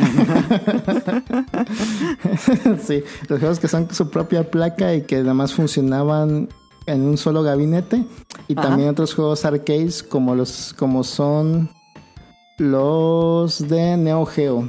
A ver, permitan, dejen, creo que se llenó la tarjeta de memoria, el backup. Híjole, ya no. No, es el backup nada más. Ok, ok, ok, no te preocupes. Espérenme. A ver, Caro, tú no sabes nada de Mister. A ver si, Nada. si logras entender lo que es un Mister. Lo dudo, ¿eh? Pero pregúntanos si tienes dudas. Ok, a ver, es una Para, máquina. digo, tú vas a hacer como el beta tester para, para saber si el público entendió que es un Mister. Digo, Manu lo explicó muy bien ayer en el Bolobancas. A ver. Nada más que llegue Manu para. Es el paraíso de la conservación de videojuegos. Ah, para ok. jugar de Ok, ya sé. natural. Ya regresé. Ok, les comentaba, entonces recrea lo que son juegos de consolas, juego de arcadias y también recrea lo que son computadoras viejas que no específicamente eran para juegos, pero que eran, como diría Nao, arquitecturas este, independientes que tenían sus propios juegos, como, lo, como son Commodore 64, Amiga, Ah, ya, ajá, ajá. MSX, O sea, esto etc. lo conectas a una compu. Lo, no, lo conectas directamente a una televisión. Eh, Por default lo puedes conectar a una televisión de alta definición como es eh, de LCD o OLED o lo que sea, Con HDMI. con HDMI. O si compras un aditamento aparte, puedes conectarlo a monitores viejos de CRT. Ajá. O sea, O pero muy- ya trae cargados los juegos. Eso te encargas tú. No, eso te encargas tú. Esto es más como un, un proyecto que se creó por la comunidad. El cerebro de este proyecto, o sea, lo que hace, lo que permite recrear estas consolas y este Arcadia, es una plaquita que se, que se llama D10 Nano, que en realidad Intel la vende para que estudiantes estudien cómo desarrollar circuitos digitales. Lo que hace esta plaquita es que puedes programarle con código para que dentro de sus circuitos se acomoden y se acomoden como otros circuitos. O sea, como si estuvieran tomando la forma de esos circuitos. No, pero Es como- eso es para un ingeniero, o sea. Ah, o sea, el, programa que se hace sí es muy complicado hacerlo. Es ya tienes que entender cómo no, se crean para los circuitos. digi- eso. Ah, no, el proyecto en sí está más facilitado para la gente común como nosotros que puede hacer esas cosas más fácil. Pero sí, la gente que creó este proyecto sí es gente muy avanzadísima en programación y en electrónica y que sabe incluso leer documentos y comprar documentos de consolas, etcétera. Pero este, este, esta placa, como descubrieron que era, que tenía esta facilidad para recrear consolas, y como vieron que estaba subsidiada por Intel y que la daba más barata, o sea, realmente el Intel da más barata esta placa de lo que costaría un FPGA real. Claro. Ujú. Entonces, como les decía ayer, estos sujetos la tomaron para el, el acto más noble que es jugar videojuegos. Entonces, programaban este FPGA para hacerla este, que se convierta en consolas antiguas como Super Nintendo, Nintendo, etcétera, etcétera. Sí. Entonces, ¿Tienes, es- ¿tienes, Caro? Mm, sí. bueno, o sea, el caso pero es... ¿cómo le mete los juegos? Ah, ahí, les va. Lo que, ha- lo que, por ejemplo, si alguien crea un, un programa para que se simule ser un Nintendo, un NES, lo que se hace nada más es pon- poner el archivo del programa dentro de esta plaquita ¿Y cómo y ya, ese ya lo carga. Ah, ese es, pues lo tienes que crear tú. Bueno, la gente ya lo creó. Ah, O sea, ya hay gente que ya lo había creado. O sea, ese, ese es el proyecto Mr. FPGA. Gente que creó ya estos archivos ¿qué? para que sean las consolas. O sea, es como que tener todas las consolas en esa cosita. Exactamente. Exactamente. Y corriendo exactamente como corrían Ah, originalmente. Pero con las mejoras de que lo estás viendo en alta resolución. Pero Puedes cual- conect- cualquier puedes consola. O depende de Hay- hay. Hasta, hecho, hasta el pues. Play 1. Hasta el Play 1. A- Ah, ahorita están desarrollando hasta PlayStation 1. Todavía no sale el PlayStation 1 y están desarrollando Sega Saturn. ¿Y cuánto, cuánto vale? Ah, pues eso, se- eso es lo complicado. Eh, la plaquita sola del FPGA con la que puedes correr ciertos cores que se llaman así a las simulaciones de las consolas. Cuesta más o menos como unos, que serán 170 dólares. En pesos mexicanos son como 3.600. Más el impuesto de que te cobran por traerlo a tu país, que aquí fueron como 600 pesos. Entonces la pura plaquita vale como 4.200. O sea, para ti cuánto te costó todo. Ah, ahí les va. Aparte de la plaquita original de esos 4200, tuve que comprar un módulo de memoria que se conecta en unos pines en esta plaquita. Y esa me costó, esa la compré en, todo eso lo compré en Amazon. Y esa plaquita me costó 1380 y tantos O pesos. sea, como que tú la armas, pues. si quieres, yo la, armo- yo la quise armar porque me gusta armar cosas y porque sale mucho más barato armarla. Puedes Ah. comprarle a distribuidores que como que facilitan la tarea de ya armarte todo, incluso ya instalarte todo, pero te lo venden muchísimo más caro y no hay un distribuidor aquí en México, tendrías que comprarlo en Estados Unidos con, con uno de los distribuidores más este, famosos que se llama Mr. Addons. Ajá. Que él ya te vende como que el paquete completo de la plaquita hasta el FPGA. Nada más para que lo conectes. y con, Adam, y- ¿seguro que quieres eso? Ah, es, que, es que ahí te vas a ver. Ese Mistradon te vende las plaquitas extra que es para conectar al CRT y te vende otra plaquita extra para conectar varios dispositivos USB, ya sean controles o almacenamiento externo. El que tiene sin entrada USB. El que tiene la, plaquita normal nada más tiene un micro USB. Pero Ah, si conectas un hub USB, puedes Ah, este, multiplicarlo. Sí. Pero realmente para configurarlo nada más necesitas una entrada, que es el teclado, y ya cuando ya está configurado nada más conectas el control para configurar el control. Ajá. Y ya con eso. Entonces yo, yo ya nada más dejo conectado el control y ya no conecto nada más. Entonces como que no se me hace muy necesario todavía tener como que la plaquita de los USBs. ¿Mm? Ni tampoco la plaquita del CRT todavía, pero sí la quiero. Porque con O sea, ¿la venden aparte o cómo? Es, la puedes comprar aparte o te digo la puedes comprar en el paquete. Pero yo la quiero, yo la voy a comprar aparte porque me sale más caro comprar en, en Estados Unidos. Claro. Y este. Y hay vendedores chinos que ya venden estas plaquitas. Porque todo este proyecto es abierto. O sea, todas las plaquitas extras, todos los diseños de las placas electrónicas, las puedes bajar tú. Incluso si sabes electrónica, podrías tú armar estas plaquitas. Incluso los programas de las consolas, también puedes ver el código tú. Sí, porque es, sí. Incluso aprender cómo funcionan, cómo funcionaban las consolas si ves el código. Porque realmente simulan cómo funciona la consola en su totalidad.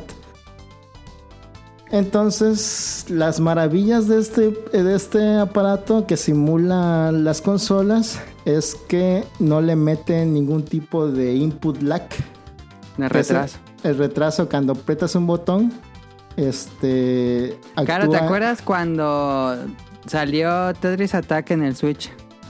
Sí. Y yo me puse de mamón porque decía que hay un input lag y, pues- y puse el de. Super Nintendo. ¿Te acuerdas Sí. que pasó eso? Sí.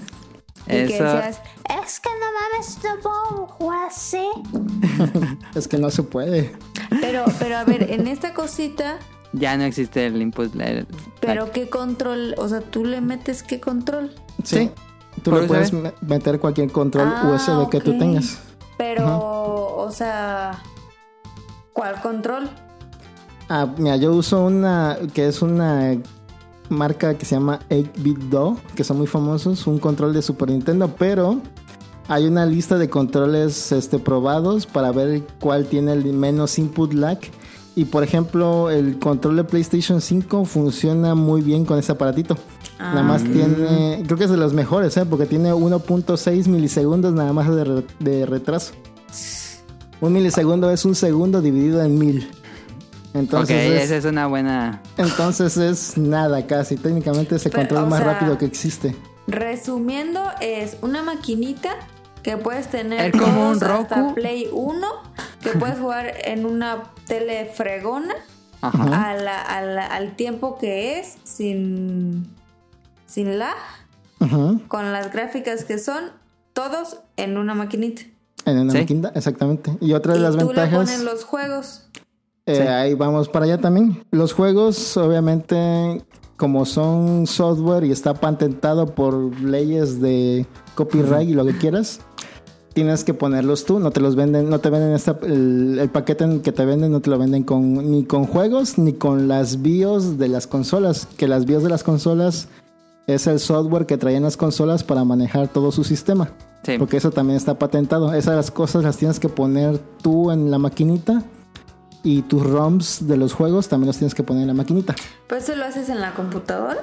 Sí, eso, ese, se lo puedes meter, por ejemplo, en una SD. lo- metes la SD en tu compu y ahí le metes todas las cosas. Pero la misma comunidad creó un sistema que se llaman, que son scripts. O sea, son como que una serie de comandos.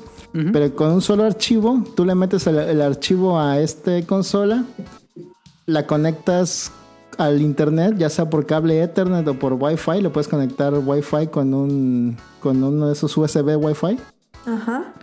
y además corriendo este script te empieza a bajar todos los sistemas a tu consolita. Ah, no sabía. Te O baja sea, es- está padre, pero se escucha. No es tan accesible como poner el NES Classic que lo pones y ahí juegas. exactamente, pero, Pero, es pues, que para pero el es- NES es Classic los- ocupas las ventajas- Una tele. ¿No? No. Especial. eh, sí, ujú. o sea, la, la Como ventaja la que tienes tú, la chiquita. Ah, no, no, yo decía la consolita que vendió Nintendo. Ah, ok. Pero ese también tiene lag, ¿no? Sí, ese también tiene la... Ajá, esta es como una de esas consolas analogs. Bueno, son como 20 consolas analog en una sola consola. Y ese, ese programa, ese script que bajas, que te baja todo, ¿es gratis o también cuesta? Sí, todo eso es gratis, o sea, eso lo creó la comunidad. No es legal, obviamente, 100%, Pero pues está como que en un área muy gris. Sí. ¿Y Pero qué ahorita- tantos juegos hay? No, pues todos, los juegos que tienes de NES. Todos los juegos que salieron para Super Nintendo. Ah, ok. Todos los Por juegos que ejemplo- salieron para Nintendo. Por ejemplo, para antes usaba mucho la emulación, como yo luego la uso para jugar estos juegos clásicos que ya no se consiguen. Pero el problema de la emulación es que luego había juegos que no corrían bien. Porque usaban, ya sea que los cartuchos tuvieran chips especiales o tuvieran otro tipo de...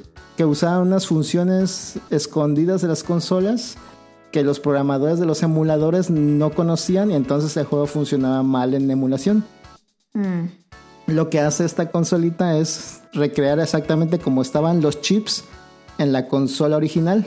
Entonces no tiene esos problemas de compatibilidad. Bueno, dependiendo de quién haga la, la recreación de la consola, es si tiene o no, pero por lo que yo he probado está como que 99.9 idéntico. Ok. Ok. Pero con la ventaja de que está todo en mejor calidad ya- y el audio y el video. El audio se escucha, ahora sí se escucha como si fuera un audio producido por chips de, de audio, no se escucha como ese sonido de la emulación que se escucha todo apagado Ajá, sí suena raro la y todo emulación. muy, muy plano. Aquí sí Ajá, se escucha ajá. la separación de los canales de los audios, se escucha, se escucha muy bonito. Ok. Y todo esto te costó como 6 mil. Como seis- 5.600 más o menos, que son como unos, ¿qué? 2.060, 260 dólares. Pero si lo hubiera comprado el paquete completo que tiene las tres plaquitas y el- la carcasa, te sale como en 370 dólares en este distribuidor que les digo. Pero aparte te cobra el envío que son 50 dólares, que serían ahí 420 dólares. Más aparte hay posibilidad de que cuando llegue aquí en De México aduana. llega a aduana y te cobran el impuesto que son como unos 20%. Serían como otros 40 dólares más, unos 460 dólares, entonces tendrías que pagar más o menos como 9 mil pesos. ¿Y tú como cuánto tiempo eh, te llevaste en todo este proceso de, de pensar, buscar, comprar, ahorrar, comprar, Ah, mira, esperar? El, el proceso... Porque sí se ve ejemplo, que sí es, o sea, es una latita, o sea, no es como que compras un Switch y ya. Así es, es más o menos como comprar una Raspberry Pi y ponerle el sistema que ponían para jugar juegos de emulador. Si, si estás acostumbrado, por ejemplo, a instalar Windows o a, o a meterle mano a algún programa, creo que es, no, no se te va a dificultar mucho, pero tampoco siento que el usuario normal se le, se le complique tanto porque todo está automatizado y realmente no hay forma de, de, de arruinar. Joder. Ajá. Más que el- cuando conectas la plaquita de memoria, pero tiene una indicación ahí que dice este lado va hacia afuera. Entonces si siempre conectas ese lado hacia afuera, entonces no hay ningún problema. Ok. Pero ese sería el único caso caso grave. Pero si consigues ya todo el paquete ya con todo preinstalado, no es súper facilísimo. Nada más la conectas y corres el script, esperas y ya puedes jugar lo que sea. Metiéndole los ROMs y ya, lo que sea. Ok. O sea, se escucha bien, la verdad, porque pues tienes un buen de consolas en un cuadrito, con esta ventaja de que la puedes jugar en cualquier tele sin lag. Bueno, hay una. Pero sí es como de nicho, pues. Depende de la del monitor, digo, del tele. Eh, sí, porque, por ejemplo, las consolas antiguas, como estaban conectadas a teles cuadradas de las RTs, podían variar su frecuencia de refresco, que se llama. Entonces, por ejemplo, actualmente tenemos el estándar de 60 Hz de las teles o 50 Hz para Europa. Pero algunas consolas variaban un poquito o un poquito menos. Entonces, para que corra fielmente con ese aparatito, necesitas que tenga como que la compatibilidad. Si no la tiene, hay modos automáticos para que se pueda, ahora sí que limitar a que corra a 60 Hz. El único problema es que, por ejemplo, se pierde un cuadro cada determinado tiempo. O sea, se dropea, se, se- se elimina para que no lo notes. Y pero nada más si estás viendo muy fijamente la pantalla podrías notarlo. Realmente no es como que mucha molestia. Ok. Pero, o sea, tiene como que sus cosas técnicas, pero realmente no son importantes. Tú podrías conectarla nada más y jugar. Ok. Y si tienen alguna duda, pueden hablarme a mí y ya no hay problema. Pues yo le voy a hablar a Manu para asesorarme en lo que hay que conseguir O sea, y como cómo. que sí vale la pena, pues como que siento que es algo muy de nicho porque yo no sabía. Ajá. Pero ahorita siento que sí vale la pena. Sí, y sí, por ejemplo. este. sí, ah, sí, no, no, di, di Adam. Bueno, decía que pues ya mi, mi Super Nintendo ya está llegando a casi los 30 años de vida. Es probable que muera inevitablemente mi Super Nintendo. Em, y también los juegos puedan empezar a morir. Entonces tener esto, pues ya, ya sería como salvar todas las consolas viejas que tengo guardadas. Sí. Así es. Comentaban, por ejemplo, lo de la legalidad de todo esto. Y este, por ejemplo, la recreación de las consolas. No sé si sepan, pero lo que son aparatos o hardware está protegido por patentes. Las patentes en Estados Unidos caducan cada 20 años. Sí, Entonces- es mucho menos que el otro. Exactamente, entonces todas las patentes de las consolas, de los aparatos, ya están este, expiradas. Entonces realmente no les importa a los fabricantes si tú haces un, un Nintendo desde cero, consiguiendo todas las piezas, no les importaría. O sea, no hay forma de que ya, De ya que no... ellos te demanden. Ajá, ya es legal hacerlo porque se supone que este tipo de protecciones sirve para que el, el creador pueda beneficiarse dinero. 20 años con su creación, pues ya después, si es una creación que ayuda a los seres humanos, puede ser libre de usarse. Sí. Ah, pues eso protege las patentes. Y por ejemplo, para el software, que serían los juegos y, la, y el sistema de las consolas, ahí sí hay problema porque el- la, la propiedad intelectual se protege. En Estados Unidos era 75 años después. ya van como quién sabe cuánto. No, pero 75 años después de la muerte del creador de la cosa. Qué pedo. Entonces un chingo de años, no vamos a disfrutar casi nada. Por ejemplo, en libros estamos viendo apenas que ya se volvió de dominio público libros que se creaban hace un chingo de tiempo. Sí. Como Dorian Gray o El Gran Gatsby, acaba de, de ser dominio público.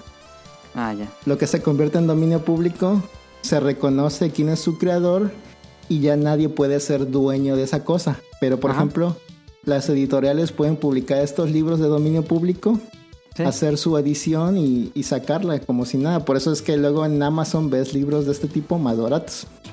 Pero yo creo que eso no lo vamos a ver en nuestra vida sobre en juegos. No se ha muerto Shigeru Miyamoto y tienen que pasar 75 años. Y quién sabe realmente quién tenga como que los derechos de los juegos. Por ejemplo, se- eran 75 años, pero ya aumentó a Ya aumentó. 95 años.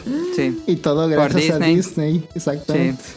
Como eh, Walt Disney ya tiene muchos tiempo muerto, ya se iba a acabar la, la el copyright de sus De personajes Mickey Mouse. de Mickey Mouse. Entonces, Iba a ser dominio público. ajá, entonces ahí presionaron para que la ley se cambiara. Y quién sabe si va a volver, vol- volver a tratar de hacerlo. Seguramente. Entonces, pues eh, está como que el área gris ahí de lo, de lo que es la, el, el software. Pero en juegos, por ejemplo, de Super Nintendo, Nintendo, que tengo más experiencia, tú podrías este, sacar el, como que La información. la información del cartucho y pasarlo a Y lo que se llama. ROM. Ajá. Tú tienes derecho a, a hacer una copia de seguridad de tus cosas mientras tengas la cosa ahí en tu poder. Guiño, guiño. Es como cuando pasa, eh, como cuando tienes un CD y lo metes en iTunes y te daba la opción de Sí, transformarlo eso en, lo sigo haciendo yo. en MP3, exactamente. Eso se llama format shifting. Tú tienes Ajá. derecho a eso. En la música está permitido y en el software que no tenga protección por encriptación, Ajá. tienes totalmente derecho de hacerlo.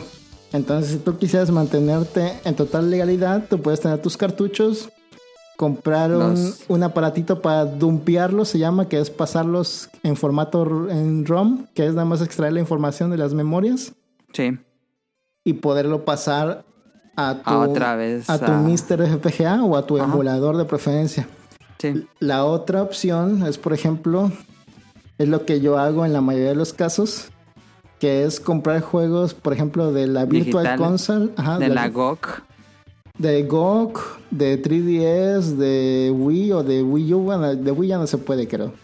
Pero no, si de Wii ya no. Pero si tuvieras esas consolas, puedes hackear las consolas para poder acceder a los archivos. Y es totalmente legal sacar esos archivos que ya compraste y usar esa licencia de software en donde quieras. Igual ya nos metemos a otros casos. Mi punto de vista es, lo estás haciendo para tu preferencia y no lo vas a vender. Entonces, do it. Sí, es, ya dependería mucho de las de lo que quiere cada uno, ¿no? sí, pero sí, pero se puede legalmente todo. Exactamente, pero mm, sí, algunos, por ejemplo, a mí me gusta todavía tener como que en uso mis cartuchos. Entonces sí tengo planeado ahí comprar esa cosita para extraerlos, para sentir que todavía estoy usando mis cartuchos. Ajá. Y por ejemplo en GOG también hay ROMs de Neo Geo. Entonces, y, por- y por ejemplo también las colecciones de Castlevania. También Digo, pueden- por ejemplo, yo ahí tengo todo el Metal Slug en el Switch. En teoría tendría la licencia de En, teo- teoría, pero legalmente, estrictamente, pues no tanto, No, pero pues ajá. nadie te va a juzgar si ya los No compraste. va a llegar la policía a ver que estoy jugando Metal Slug en un Mister. No, Sí, no, no. no hay, no hay como que un caso legal para eso. Hay casos legales de antecedentes donde sitios web que almacenan ROMs Ajá, y, eso sí. y eso se beneficiaban fueron demandados, pero que un usuario use ROMs, no hay ningún Nunca. caso, no hay un antecedente legal Exactamente. para ese asunto. Entonces sería cuestión de cada quien, pero también entra la el asunto Moral. de, ajá, de que pues son juegos que ya se volvieron culturalmente relevantes. Entonces este proyecto realmente se creó como para preservar la experiencia real de esos juegos. Porque la emulación se acercaba, pero no era experiencia real. Ya hay emulación más avanzada, pero todavía no es totalmente la experiencia real. Y entonces este es como en el caso de las películas, que en los videojuegos se empezó a hacer porque hubo en el caso de las películas que se guardaban los rollos de films y se quemaron varios y se perdieron para toda la eternidad. Se perdieron muchas películas de la época, como en los 40. Sí, como de los 30 a los 50 hay varias películas perdidas. Sí. Y entonces ya no se quería como que este, este, este, como que esta, estos juegos que son importantes para la cultura de los videojuegos o lo que sea, no quieren que se pierdan. Entonces es como que la motivación principal de este proyecto. Y de la emulación en general también. Sí. Entonces, pues ahí es cada quien, decisión de cada quien, si lo quiere usar o no. Pero yo sí quiero probar esa experiencia que dice Mano, que se siente como si estuviera, pues básicamente es la, la consola. Entonces sí me interesa muchísimo. Sí, realmente es lo mejor que he comprado en mucho tiempo. y Eh, este, hay- muy bonito. hay y según juego. yo se puede conectar mi Fire Stick de 8-bit 2. Si, se- si funciona en PC con USB, funciona en esta cosa. Incluso Sí. hay un aditamento para conectar controles reales. Ajá, de la de Super Nintendo, Sega Genesis y de los mismos conectores. Ujú. Y pues sí conviene, pero por ejemplo no conviene comprar placas chinas si piensas hacer eso. Porque las placas chinas no están actualizadas para usar ese aditamento. Entonces ahí sí tendrías que ir con alguien que venda placas actualizadas. Ok. Pero es la Pues única desventaja. muy, muy, muy buena recomendación. Yo le traigo muchas ganas. Este. Ahí les platico cuando me anime. Si, si estaban pensando comprar consolas analog, denle un Pues ya. vistazo. Denle un vistazo a Mr. FPGA. Porque lo, lo único negativo que le vería a una consola analog es que es otro sistema cerrado. Si realmente quisieras o sea, así que usarlo como para preservar tus juegos, realmente tampoco estás sabiendo cómo funciona una consola analog. Es como otra caja cerrada. Claro. Aquí con el Mister, este, sí puedes tú ver el código y ya se preserva para toda la eternidad. Y si mientras se sigue usando esa tecnología de FPGA, este proyecto se va a poder seguir este, pasando de placa, de modelos de placas diferentes. Entonces, por toda la eternidad, si se sigue usando esa tecnología, siempre vamos a tener estas consolas antiguas corriendo como debían ser. Sí, es un. Va a sonar mamón, pero pues es un hito histórico. Y este proyecto avanzó rapidísimo, ¿eh? en tres años ya avanzó un chingo. Cada semana hay un español que se llama Jotego. Cada Ajá. semana anda sacando cores de un juego arcade diferente. Primero lo saca para sus Patreon y ya después del mes lo saca públicamente para todo el mundo. Pero Ah. sí, o sea, sí avanza demasiado rápido este proyecto. Porque es- hay como que mucha emoción al respecto. Y últimamente, por ejemplo, ya es como que se está este, publicitando más en lo mainstream. Acaba de salir un video de Metal Jesus Rocks o como se llame. Ah, ¿Usando, no? Ah, ese no lo he visto. Sí, pero este, como que no, no le impresionó tanto porque se enfocó mucho en los cores de computadoras. Pero como, Ah, que, pero como que no vio realmente cómo... O sea, estaba, estaba usando un core de una computadora para correr juegos que corrían en una computadora más avanzada. Técnicamente. Ok. ¿Quién haría eso? Pero bueno. O sea, estaba quejando de que no corría unos juegos más avanzados en una computadora. Que corrían lento, pero... Si yo pondría una computadora en el Mister, pues nada más jugaría Space Pinball. Me encantaba Space Pinball. Por ejemplo, la computadora, la, la 486 que se emula en el Mister, es realmente una computadora como de 30 MHz que está overclockeada a 90 MHz y corre Doom. Pero en la realidad eso no debería ser posible. Pero no, es irreal. Ajá, pero sí lo hace, entonces por eso era la queja. Porque como vio que corría Doom, pensó que era una computadora más avanzada. Ah, ya. Pero sí, ahí está el asunto del Mister entonces. Se lo recomiendo muchísimo. Ampliamente recomendado para entusiastas del juego retro. Sí. Ojalá se haga más fácil comprarlo acá en México, pero Pero hay opciones. por hay opción, hay opción. Y Amazon. Les recomiendo que vean mucho los videos de Artemio, que él Ah. es como que uno también un colaborador. Él, por él fue que el audio está también hecho de estos cores. Él hizo este programa, ¿cómo se llama? El... MD Fourier, Andy Fourier, Andy Fourier. que, cierto, cierto, que cierto. hace que compare la- el audio que sale de la consola con el Ajá. audio de los emuladores y ahí lo, lo modifican para que sea exactamente igual. Sí. Así que también le debemos mucho, pero él también hace muchos videos de cómo funciona este Mr. GPGA, para que lo vean. En su canal de Artemio Urbina. Ajá, que es ahí un mucho más experto. Él sí sabe de lo que habla. no, no es cierto. Este, ahí está. Vámonos a las preguntas porque ya, ya duró bastante esto. Sí.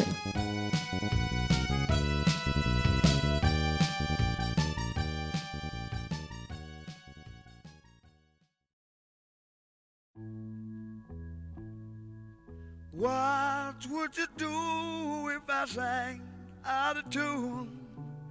Would you stand up and walk out on me?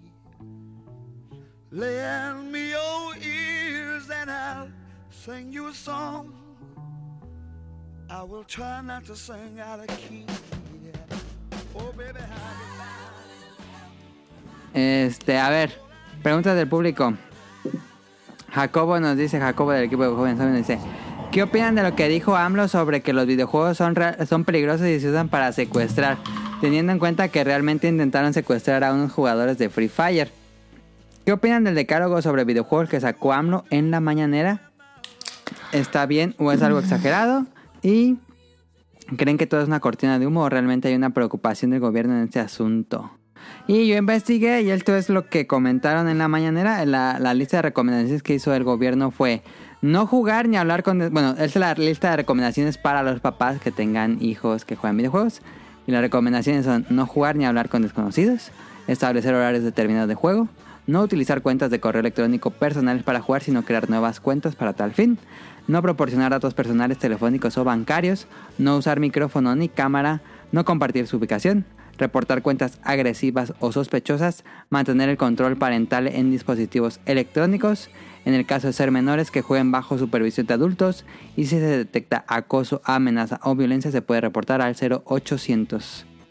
Y pues ya viéndolo, eh, luego creo que, no quiero sonar como se dice chairo, pero luego creo que en- como en redes sociales, si atacan tantito a los videojuegos como que ya se prenden, pero me Ajá. parecieron muy buenos consejos, la verdad.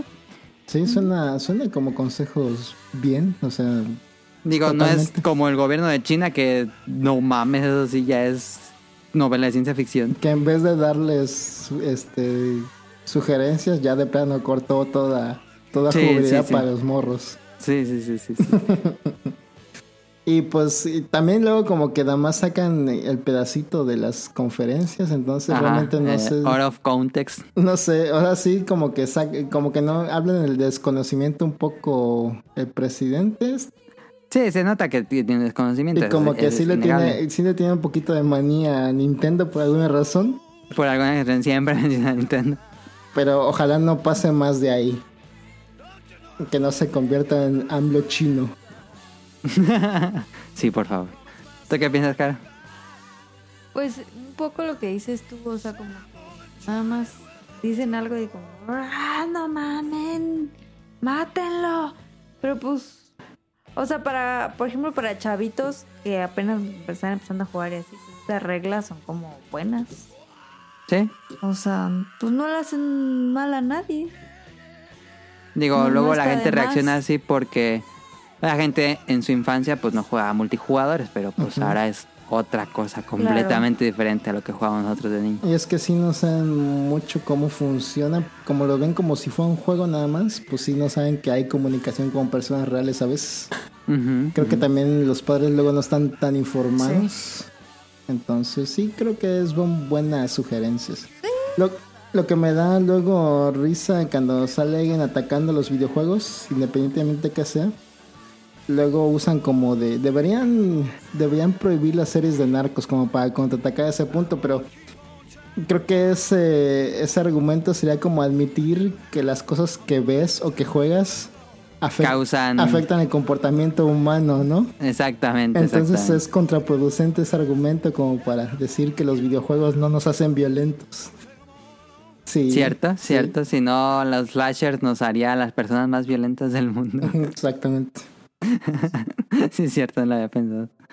Entonces, pues no se vuelvan lo que están atacando. Sí. Pero sí, yo creo que ojalá no pase de ahí. Sí, no, esperamos que no sean eh, pues ya limitantes estrictas como en China, que sí da miedo lo que hacen allá.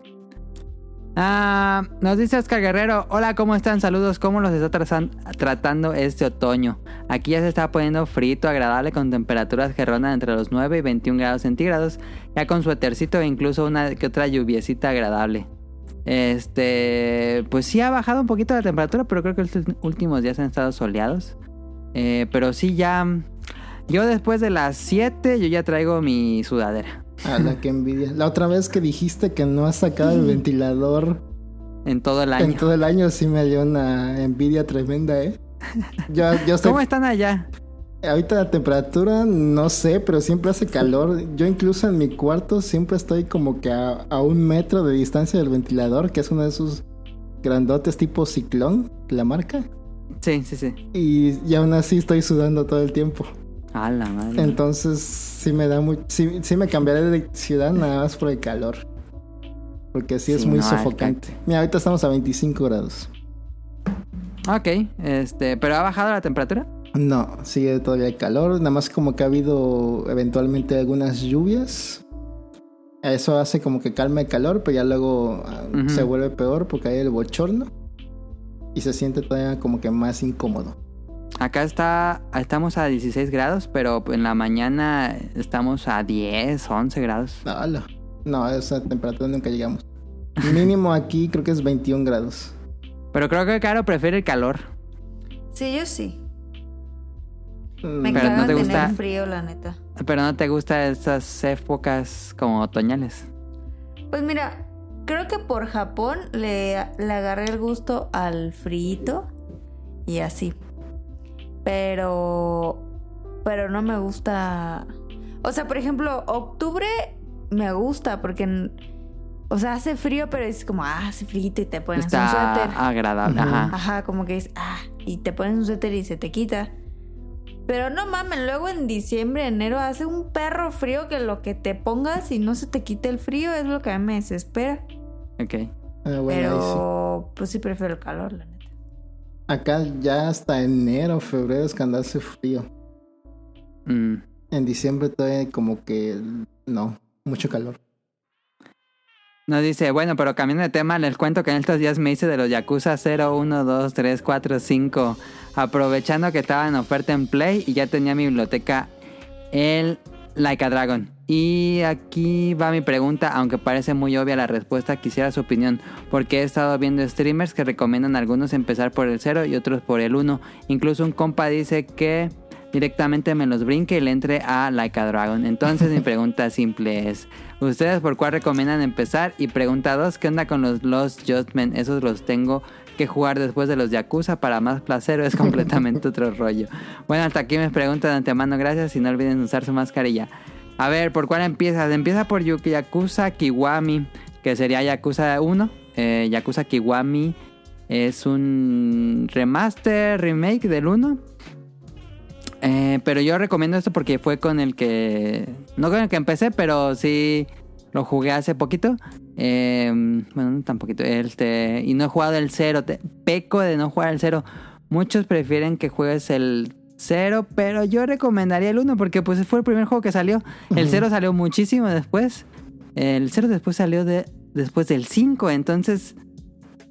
Sí, yo siempre recomiendo que cronológicamente los jueguen, pero como es un remake, pues. Y es igualito realmente al 1 de PlayStation 2. Sí, Entonces, y aparte, como que siempre es raro en- entrarle a un juego que tiene más mecánicas y luego seguirle con uno que tenga menos mecánicas. exactamente, exactamente.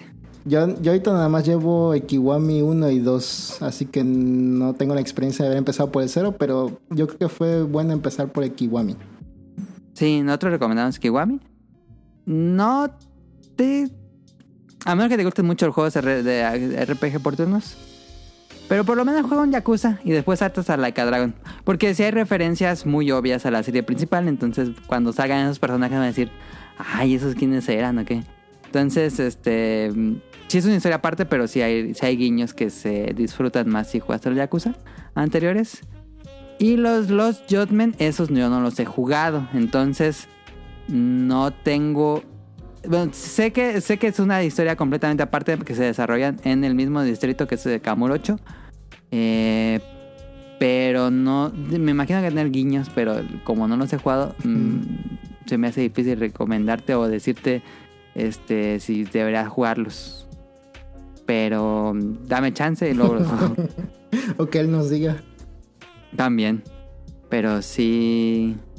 Según yo, es- eso lo puedes jugar sin haber jugado Yakuza. Esa es la idea de los, los Judgment. Ajá, parece como que no tiene tanto que ver. No, casi nada. Pero, ahí nos dices. Eh, nos dice Bayok Timon, en estas tres semanas pasé de seis seguidores. Ah, ¿se acuerdan que Bayok Timon tiene su alter ego que es Katsuragi? Que Sí. se hizo su alter ego mujer digital. Ahora es la Katsuragi. Ahora es la Katsuragi. Ah, ok, ya pasamos. Ok. Pero él sigue siendo pues Bayok Demon. Hizo un experimento social no. para que cambió como de sexo su cuenta, entonces quería ver qué pasaba. Y dice que pasó de 6 seguidores a 72 seguidores en 3 semanas. Dos chicos me escribieron por privado y pues saludé y todo. Dije, pues no soy de hablar en privado en las redes y pues adiós. Los dos chicos fueron muy buenos y dijeron ok y gracias por no ignorarme. La pregunta es, ¿recibió dick pics? Este... Dice que el experimento va bien y que cuando llegue a 100 seguidores lo va a terminar. Oye, pues sí, sí es un aumento considerable, ¿eh? Muy grande, de 6 O a sea, 72. pero, pero puso así como que soy mujer o qué? Sí. De repente empezó a tuitear como mujer y cambió su foto a una chica. Mm. Que también eso es lo cuestionable, ¿no? ¿De dónde sacó esas fotos de chica? Pero bueno. Ajá, eso creo que es lo más cuestionable del experimento de dónde sacó esas fotos. Ojalá, sea- Pero ojalá sean bueno. de esa página de esta persona De- no existe. Ajá, exactamente lo que iba a decir. Pero pues no puedes sacar dos personas iguales, ¿no? No, no puede sacar. Pero sí está raro, ¿no? Porque yo, la neta, yo no tengo seguidores. Tuitea. Pero Y no yo- tuiteas. yo, pues no. Que, que pongo, nunca les gusta nada. Así es Twitter. Yo llevo atorado tres años con casi los mismos seguidores, ¿eh? Así que... Yo me quedé atorado en un número y ya de ese número no he subido en mucho o sea, tiempo. tengo 82. Ah, llevas más Ya que la like, Katsurai. ¿no? ok. ¿Qué falta? Nos dice Jesús, nos dice Jesús Sánchez, que siempre nos escribe, muchas gracias. Buenas muchachos, ¿cuál es su juego más raro que hayan jugado en su vida? A la más madre. raro. Había uno que se llamaba Words. Esa es una buena pregunta para Manu, porque Manu juega todo. Había un juego que se llamaba Wars, creo que era de PC, si no recuerdo mal, que era como que de ahí investigando mundos que creo que creaba la comunidad. Qué raro, ¿ok? Entonces, este, luego era, creo que era en internet. Entonces, luego te metías a mundos así muy surrealistas. Y como era creado por la comunidad cada mundo, luego sí te encontrabas cosas muy raras. Y no había como que un... ¿No sé, Roblox ya? Ajá, pero de hace como 20 años, cuando apenas empezaban estos juegos en 3D en la, en la PC, entonces sí estaba muy raro. Creo que se llamaba Wars, déjame checar. Había uno de, hay uno de PlayStation parecido que se llama Herms, Hermes. Ah, tampoco lo conozco. Es este, ese tampoco tiene traducción, nomás salió en Japón. Y ese, por ejemplo, también es en primera persona y creo que eres un detective. Y este, y hay un- y es una ciudad enorme, ¿eh? pero no tiene textura, entonces todo se ve gris. Pero es una ciudad enorme que vas caminando y creo que tienes que ir como que a, a diferentes puntos del mapa porque hay como que un caso en cada punto. Pero eso sí no lo entendí. Luego, luego llegas a lugares donde hay así como que formas humanoides, como personajes humanoides, pero tienen formas rarísimas. Entonces no, no, no entiendo qué hay que hacer, pero atacas como si fuera, por ejemplo, Skyrim. Ajá. Y este, y no le pegas a nada, no le da. Porque no, como Skyrim, como, como Elder Scroll Arena, que no le atinas a nada. Sí, sí, sí. sí. Entonces está raro. Ese es uno de los juegos más raros que he jugado, creo. Ok. Ay, no sé. Eh, ¿Tú, Caro, algún juego raro que recuerdes? Pues mm, no. El que O se sea, haya hecho que más raro, no tiene que ser algo Raro súper para su rarísimo. comunidad, no. Ajá. Sí, no, no. Por ejemplo... A mí lo que se me hizo raro jugar fue el de Cuphead. ¿Cuphead lo jugaste? Sí, un, un rato. A mí Ajá. se me hace un, un juego medio creepy, medio r- raro. Pero no, pero no es así que te dices, ay, qué raro. No, la neta, ¿no? Sí. Sí, yo pensaba en mecánicas de juego, por ejemplo. Yo en gráficas. Mm, Sí, me- mecánicas, ¿qué podría ser? Por ejemplo, el de... ¿Cómo se llamaba? El de la piedra que tienes que destruir... Ah, Rock, Stone of... Rock Rock of Ages. Rock of Ages es un concepto raro. Me gustan los juegos de esa compañía, pero no le he entrado todavía a Rock Age. Se llama Ace, Ace Team, creo que se llama, ¿no? Creo que sí.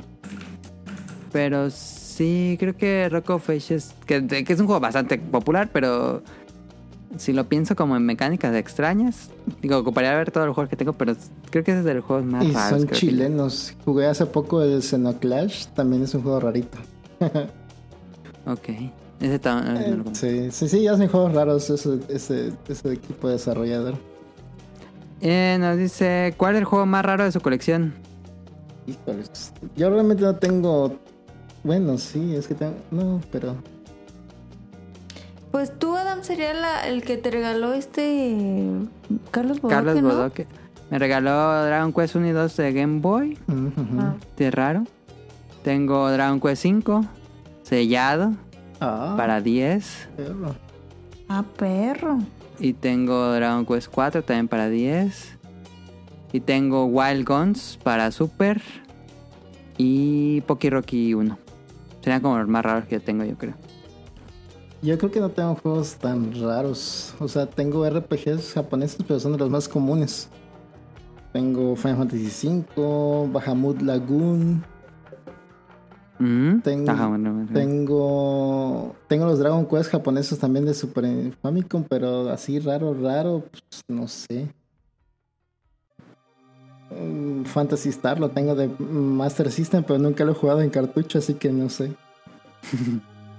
no, creo que no. Tengo, tengo también los, Pues sí son raros todos esos. los de Dragon Quest de 3DS, también están sellados, pero eventualmente los voy a jugar, así que. Sí, yo también los tengo así. Y el, También tengo el Dragon Quest del el 8, digo, el 7 y el 9 los tengo sellados. ah, Gravity Rush, tal vez. que, Mm, que se sí. volvió raro por alguna razón. Se volvió raro. Sí. Es cierto. Ah, de NES tengo algunos también, pero. No, En ese es el que menos tengo. pero no, no tan raros realmente. Yo le regalé a Daniel un DuckTales Oh, cuando costaba barato. qué buenos tiempos cuando ibas al tianguis y encontrabas juegos Sí. de 5 pesos. Sí, sí, sí. Dice, ¿cuánto es lo que más han pagado por un juego o figura de colección retro? Pues yo pagué como mil ochocientos hace ya tiempo por Pocky Rocky 1. Creo que es lo que más he pagado por un juego retro. ¿Cuánto? 1800. No, el Ryun Jun aquí sacaría sus datos. El no Ryun Jun, sí. manches. Los Game Boy edición Fanta Tres Pokémon millones. Center. Sí, él sí, él sí tiene, sí debe tener buenas cosas. Ujú. Ah, te salió bien, ahorita ya está en 10.999. El Pocky Rocky 1. sí, pero, ajá, A la madre. 10.000 varos, los, el 2, sí, te salió bueno. Esa el es muy caro. Pero yo no, yo no acostumbro a pagar caro realmente por juegos. Prefiero esperarme siempre. Ya cuando, Sí, ya cuando se me pasa, por ejemplo, que se vuelven muy caros, pues ya los doy por perdidos. Yo realmente no me considero un coleccionista. Sí, no, mano. Aunque no sea coleccion- coleccionista, juega muchísimos juegos. Creo que es mejor que coleccionar.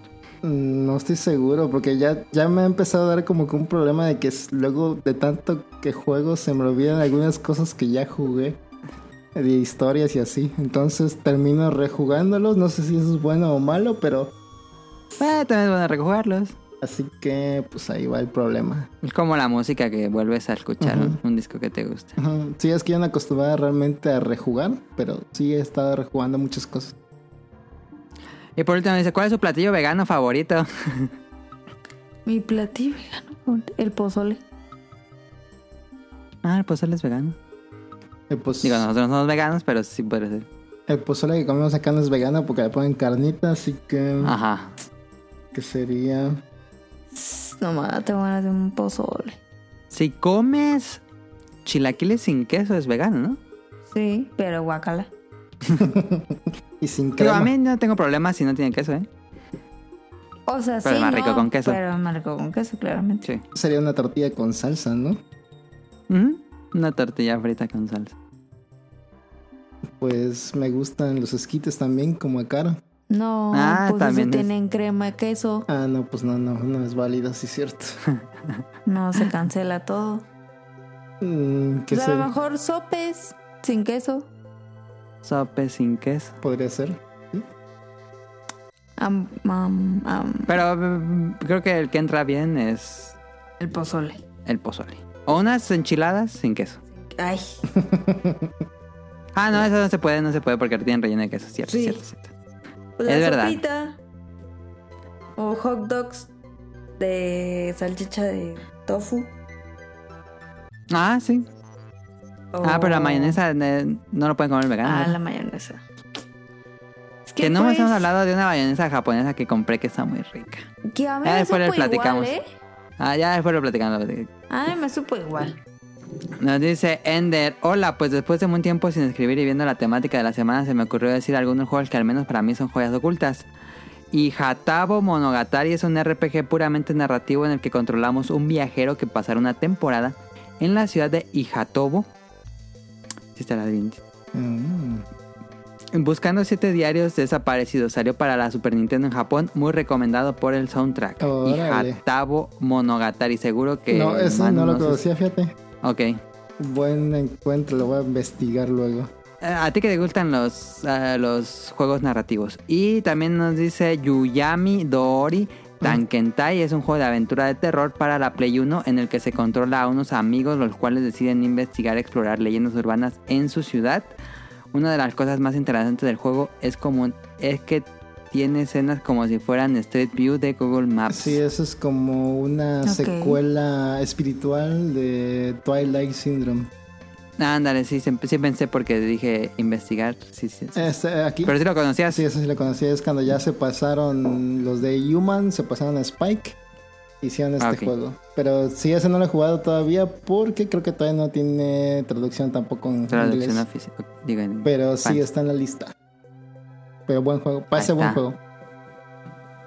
También Ender anda, anda ahí con juegos oscuros. Ujú. Y eso sería Bien. todo. Son pocos, pero con el arqueólogo. Nada más dijo eso, no sé si quería decir algo más, pero nada, dejó así. ¿Sabes lo que es curioso? Que no he visto las películas de Indiana Jones. ¿Nunca has visto la película de Indiana Jones? No. Como que... Eso sí es raro. Sí, he visto películas clásicas y toda la cosa, pero no le he entrado ni a esa serie ni a ni a James Bond. Ah, Pero, qué raro. pero sí ya me reñaban. Mami, yo soy muy fan de las películas de, de- digo, de Indiana Jones.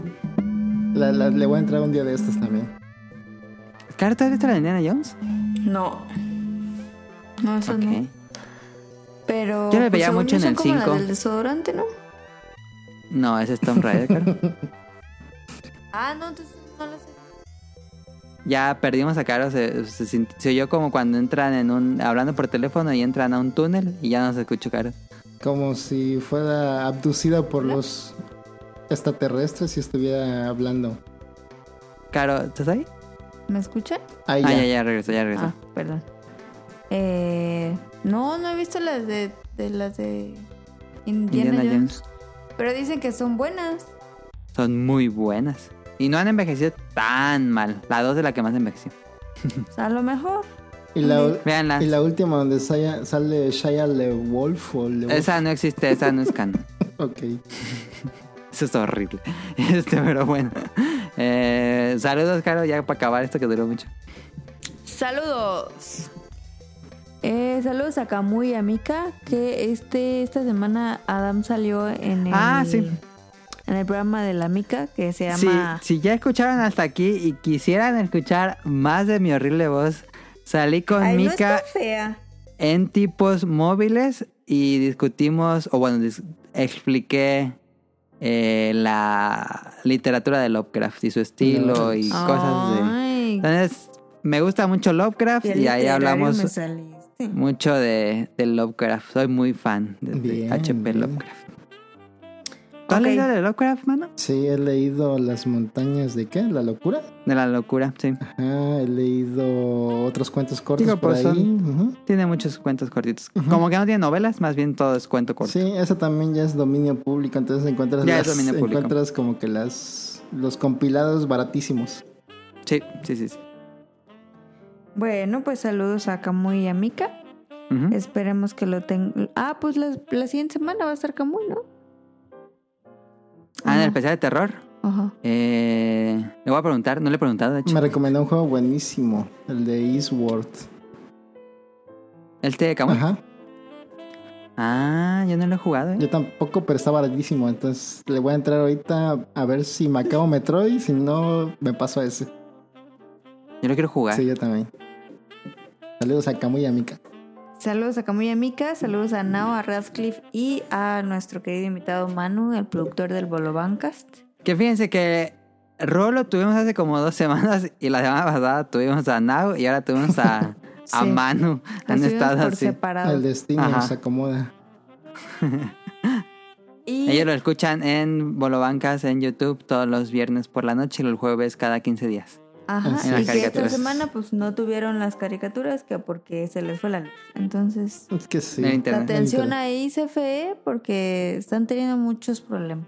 Viene el Invasor Sim, que gran serie, gran serie. Sí, Gran ¿eh? serie, la verdad. Sí, ¿eh? ¿Te, Bueno, ¿Te gustaba, Caro? a mí me encantaba Invasor Sim. Mi, mi capítulo favorito era el de Pustulio. Eh, ujú. Sí. Muy buen episodio. Muy buena, no se me pierdan el jueves. Ajá. Y- este. Saludos a Ryun Jun hasta Japón, que hoy tuvo varios, ¿cómo se dice? Cuando sale y no sale. Cameos.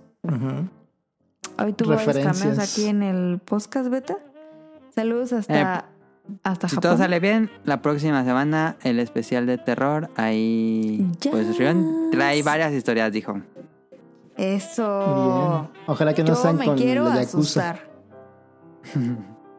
Yo Ya me quiero asustar y gritar. Entonces, a ver qué pedo. Saludos a Carlos Bodoque y a Dan, a Efestomar de Danister, a José Sigala, a Mauricio Garduña, a Gerardo Olvera, a Game Forever, a Gustavo Mendoza, a Andrew Lesink, a Marco Bolaños. Saludos a Turbo Jump, a Eric Muñetón, a Axel, a Vente Madreo, a Oscar Guerrero, a Gustavo Álvarez. Saludos al Quique Moncada, a Rob Sainz, a Andy. Saludos a Carlos McFly, a La Sirenita, Que estuvo acompañándonos el pasado. El pasado programa. Saludos a Protoshoot, a la Katsugragi. Saludos al señor Suki y a Hobbies en Zombies. Recuerden Eh, que ah, es que iba a decir que Rob Zane lo pueden escuchar en Showtime Podcast en langaria.net. Y a Protoshoot lo pueden escuchar en Protoca- Pro- Protocast con F. Samar. Que no lo he escuchado, ¿eh? Y sí se me ha ido pendiente. Ahí, ahí está en Spotify y muchos servicios de este. Está, está divertido. Yo lo he escuchado saludos. cada, cada 15 días. Ok. Y recuerden que tenemos programas nuevos cada domingo por la tarde, más o menos. El que sigue es el de terror, así que pues eh, nada más nos queda esta semana para pedirles historias de terror si quieren mandarnos historias escritas. Eh, Sí, porque que- si, si los mandan, yo puedo leerlas. Ajá. Se supone que van a enviar una esta semana, pero eh, este sí, sí, si conocen a alguien que tenga una historia así de Ajá. terror. O si ustedes quisieran grabarse sus voces, podrían enviarla al, al Bolobancas porque van a hacer también especial de terror y ahí van a, pues es con video. Si quieren, pero vamos a hacer creo que algo más humilde, así que no, no esperen mucho del... Mejor enviárnoslas Ajá. a nosotros. Sí, sí, envíenselo a ustedes. Pero no, no tienes pla- eh, ya hay planes, hay, hay un teaser. Es que siempre como que reunimos historias ya hasta el final, entonces ahorita todavía no sabemos bien qué se va a hacer, así que yo diría que se les envíen ustedes. Ahí tienen el plus de que las va a leer caro, así que qué mejor que eso. Pero si quieren Sí. una una una ¿cómo dice? Si les da hueva. porque la gente luego no les gusta escribir, quisieran enviarlo por audio, podrían que- podrían salir en el en video en Sí, Bolobancas. exactamente, si quisieran. Claro que los O agregamos. si quieren que yo los lea, pues la mandan y le ponen que la lea la Hikari y con gusto lo leo. Mm. Y pues tenemos programas nuevos cada domingo. Este. Estamos en Twitter como arroba podcastbeta, así como se escucha podcastbeta. Eh, solo estamos ahí. Nada No hay sube. Facebook. Ajá. No hay Instagram, solo no hay, hay nada, solo hay Twitter. No hay Adam OnlyFans. sube em, siempre, cada día, noticias random Twitter. de Noticias videojuegos y efemérides. y jueguitos por si quieren jugar. Y BetaQuest. Y Ujú. pues nada, pues muchas gracias por escucharnos. Nos vemos la siguiente semana en el especial de terror, que recomendamos escucharlo de noche sin Con luz, audífonos. en una calle sola con audífonos. O en una casa No se abandonada. vale escucharlo en la mañana porque ahí ya se pierde todo. Digo, ahí por el atardecer, si quieren, Ajá, ahí como a Pero las 7, escúchenlo. 8, ahí. cuando quieran, no hay problema. Y pues nada, este, esperemos que les haya gustado este programa. Y pues pónganse Muchísimas gracias a. Manu que tuvo el tiempo y del No, gracias por invitarme. Siempre es un placer compartir. Porque pues sí estuvo tiempo. complicado ahí hacer la curaduría de juegos. No tanto, Eh. fíjate. Realmente me tardé por los problemas que había tenido con el internet y con la luz. Y ya luego me dio penita decirte otra vez, pero ya saben, que no quieran y no tengan problemas, aquí estoy. Ahí está Manu, siempre ahí con las puertas abiertas para que esté de esa. Y espero que les Pues- haya gustado y si tienen más joyas ocultas por ahí, ahí échenle un comentario a este podcast para checarlas también. Sí, sí, sí, sí. Porque sí. nunca se sabe. Incluso hay juegos que no hay dumpeados en internet, entonces podría ser, quién sabe. Que tengan un juego rarísimo que nadie tenga. Podría sabe. ser. Sí, podría Sí. ser. Yo ahí tengo bootlegs. Pero Ah, bueno. Podría ser. Este, eso es todo por este episodio. Muchas gracias por acompañarnos esta semana. Tanto a Caro, a Manu y a todos los que escucharon esto. Nos vemos la próxima con el de terror. Y eso sería todo. Bye. Hasta pronto. Saludos. Bye bye.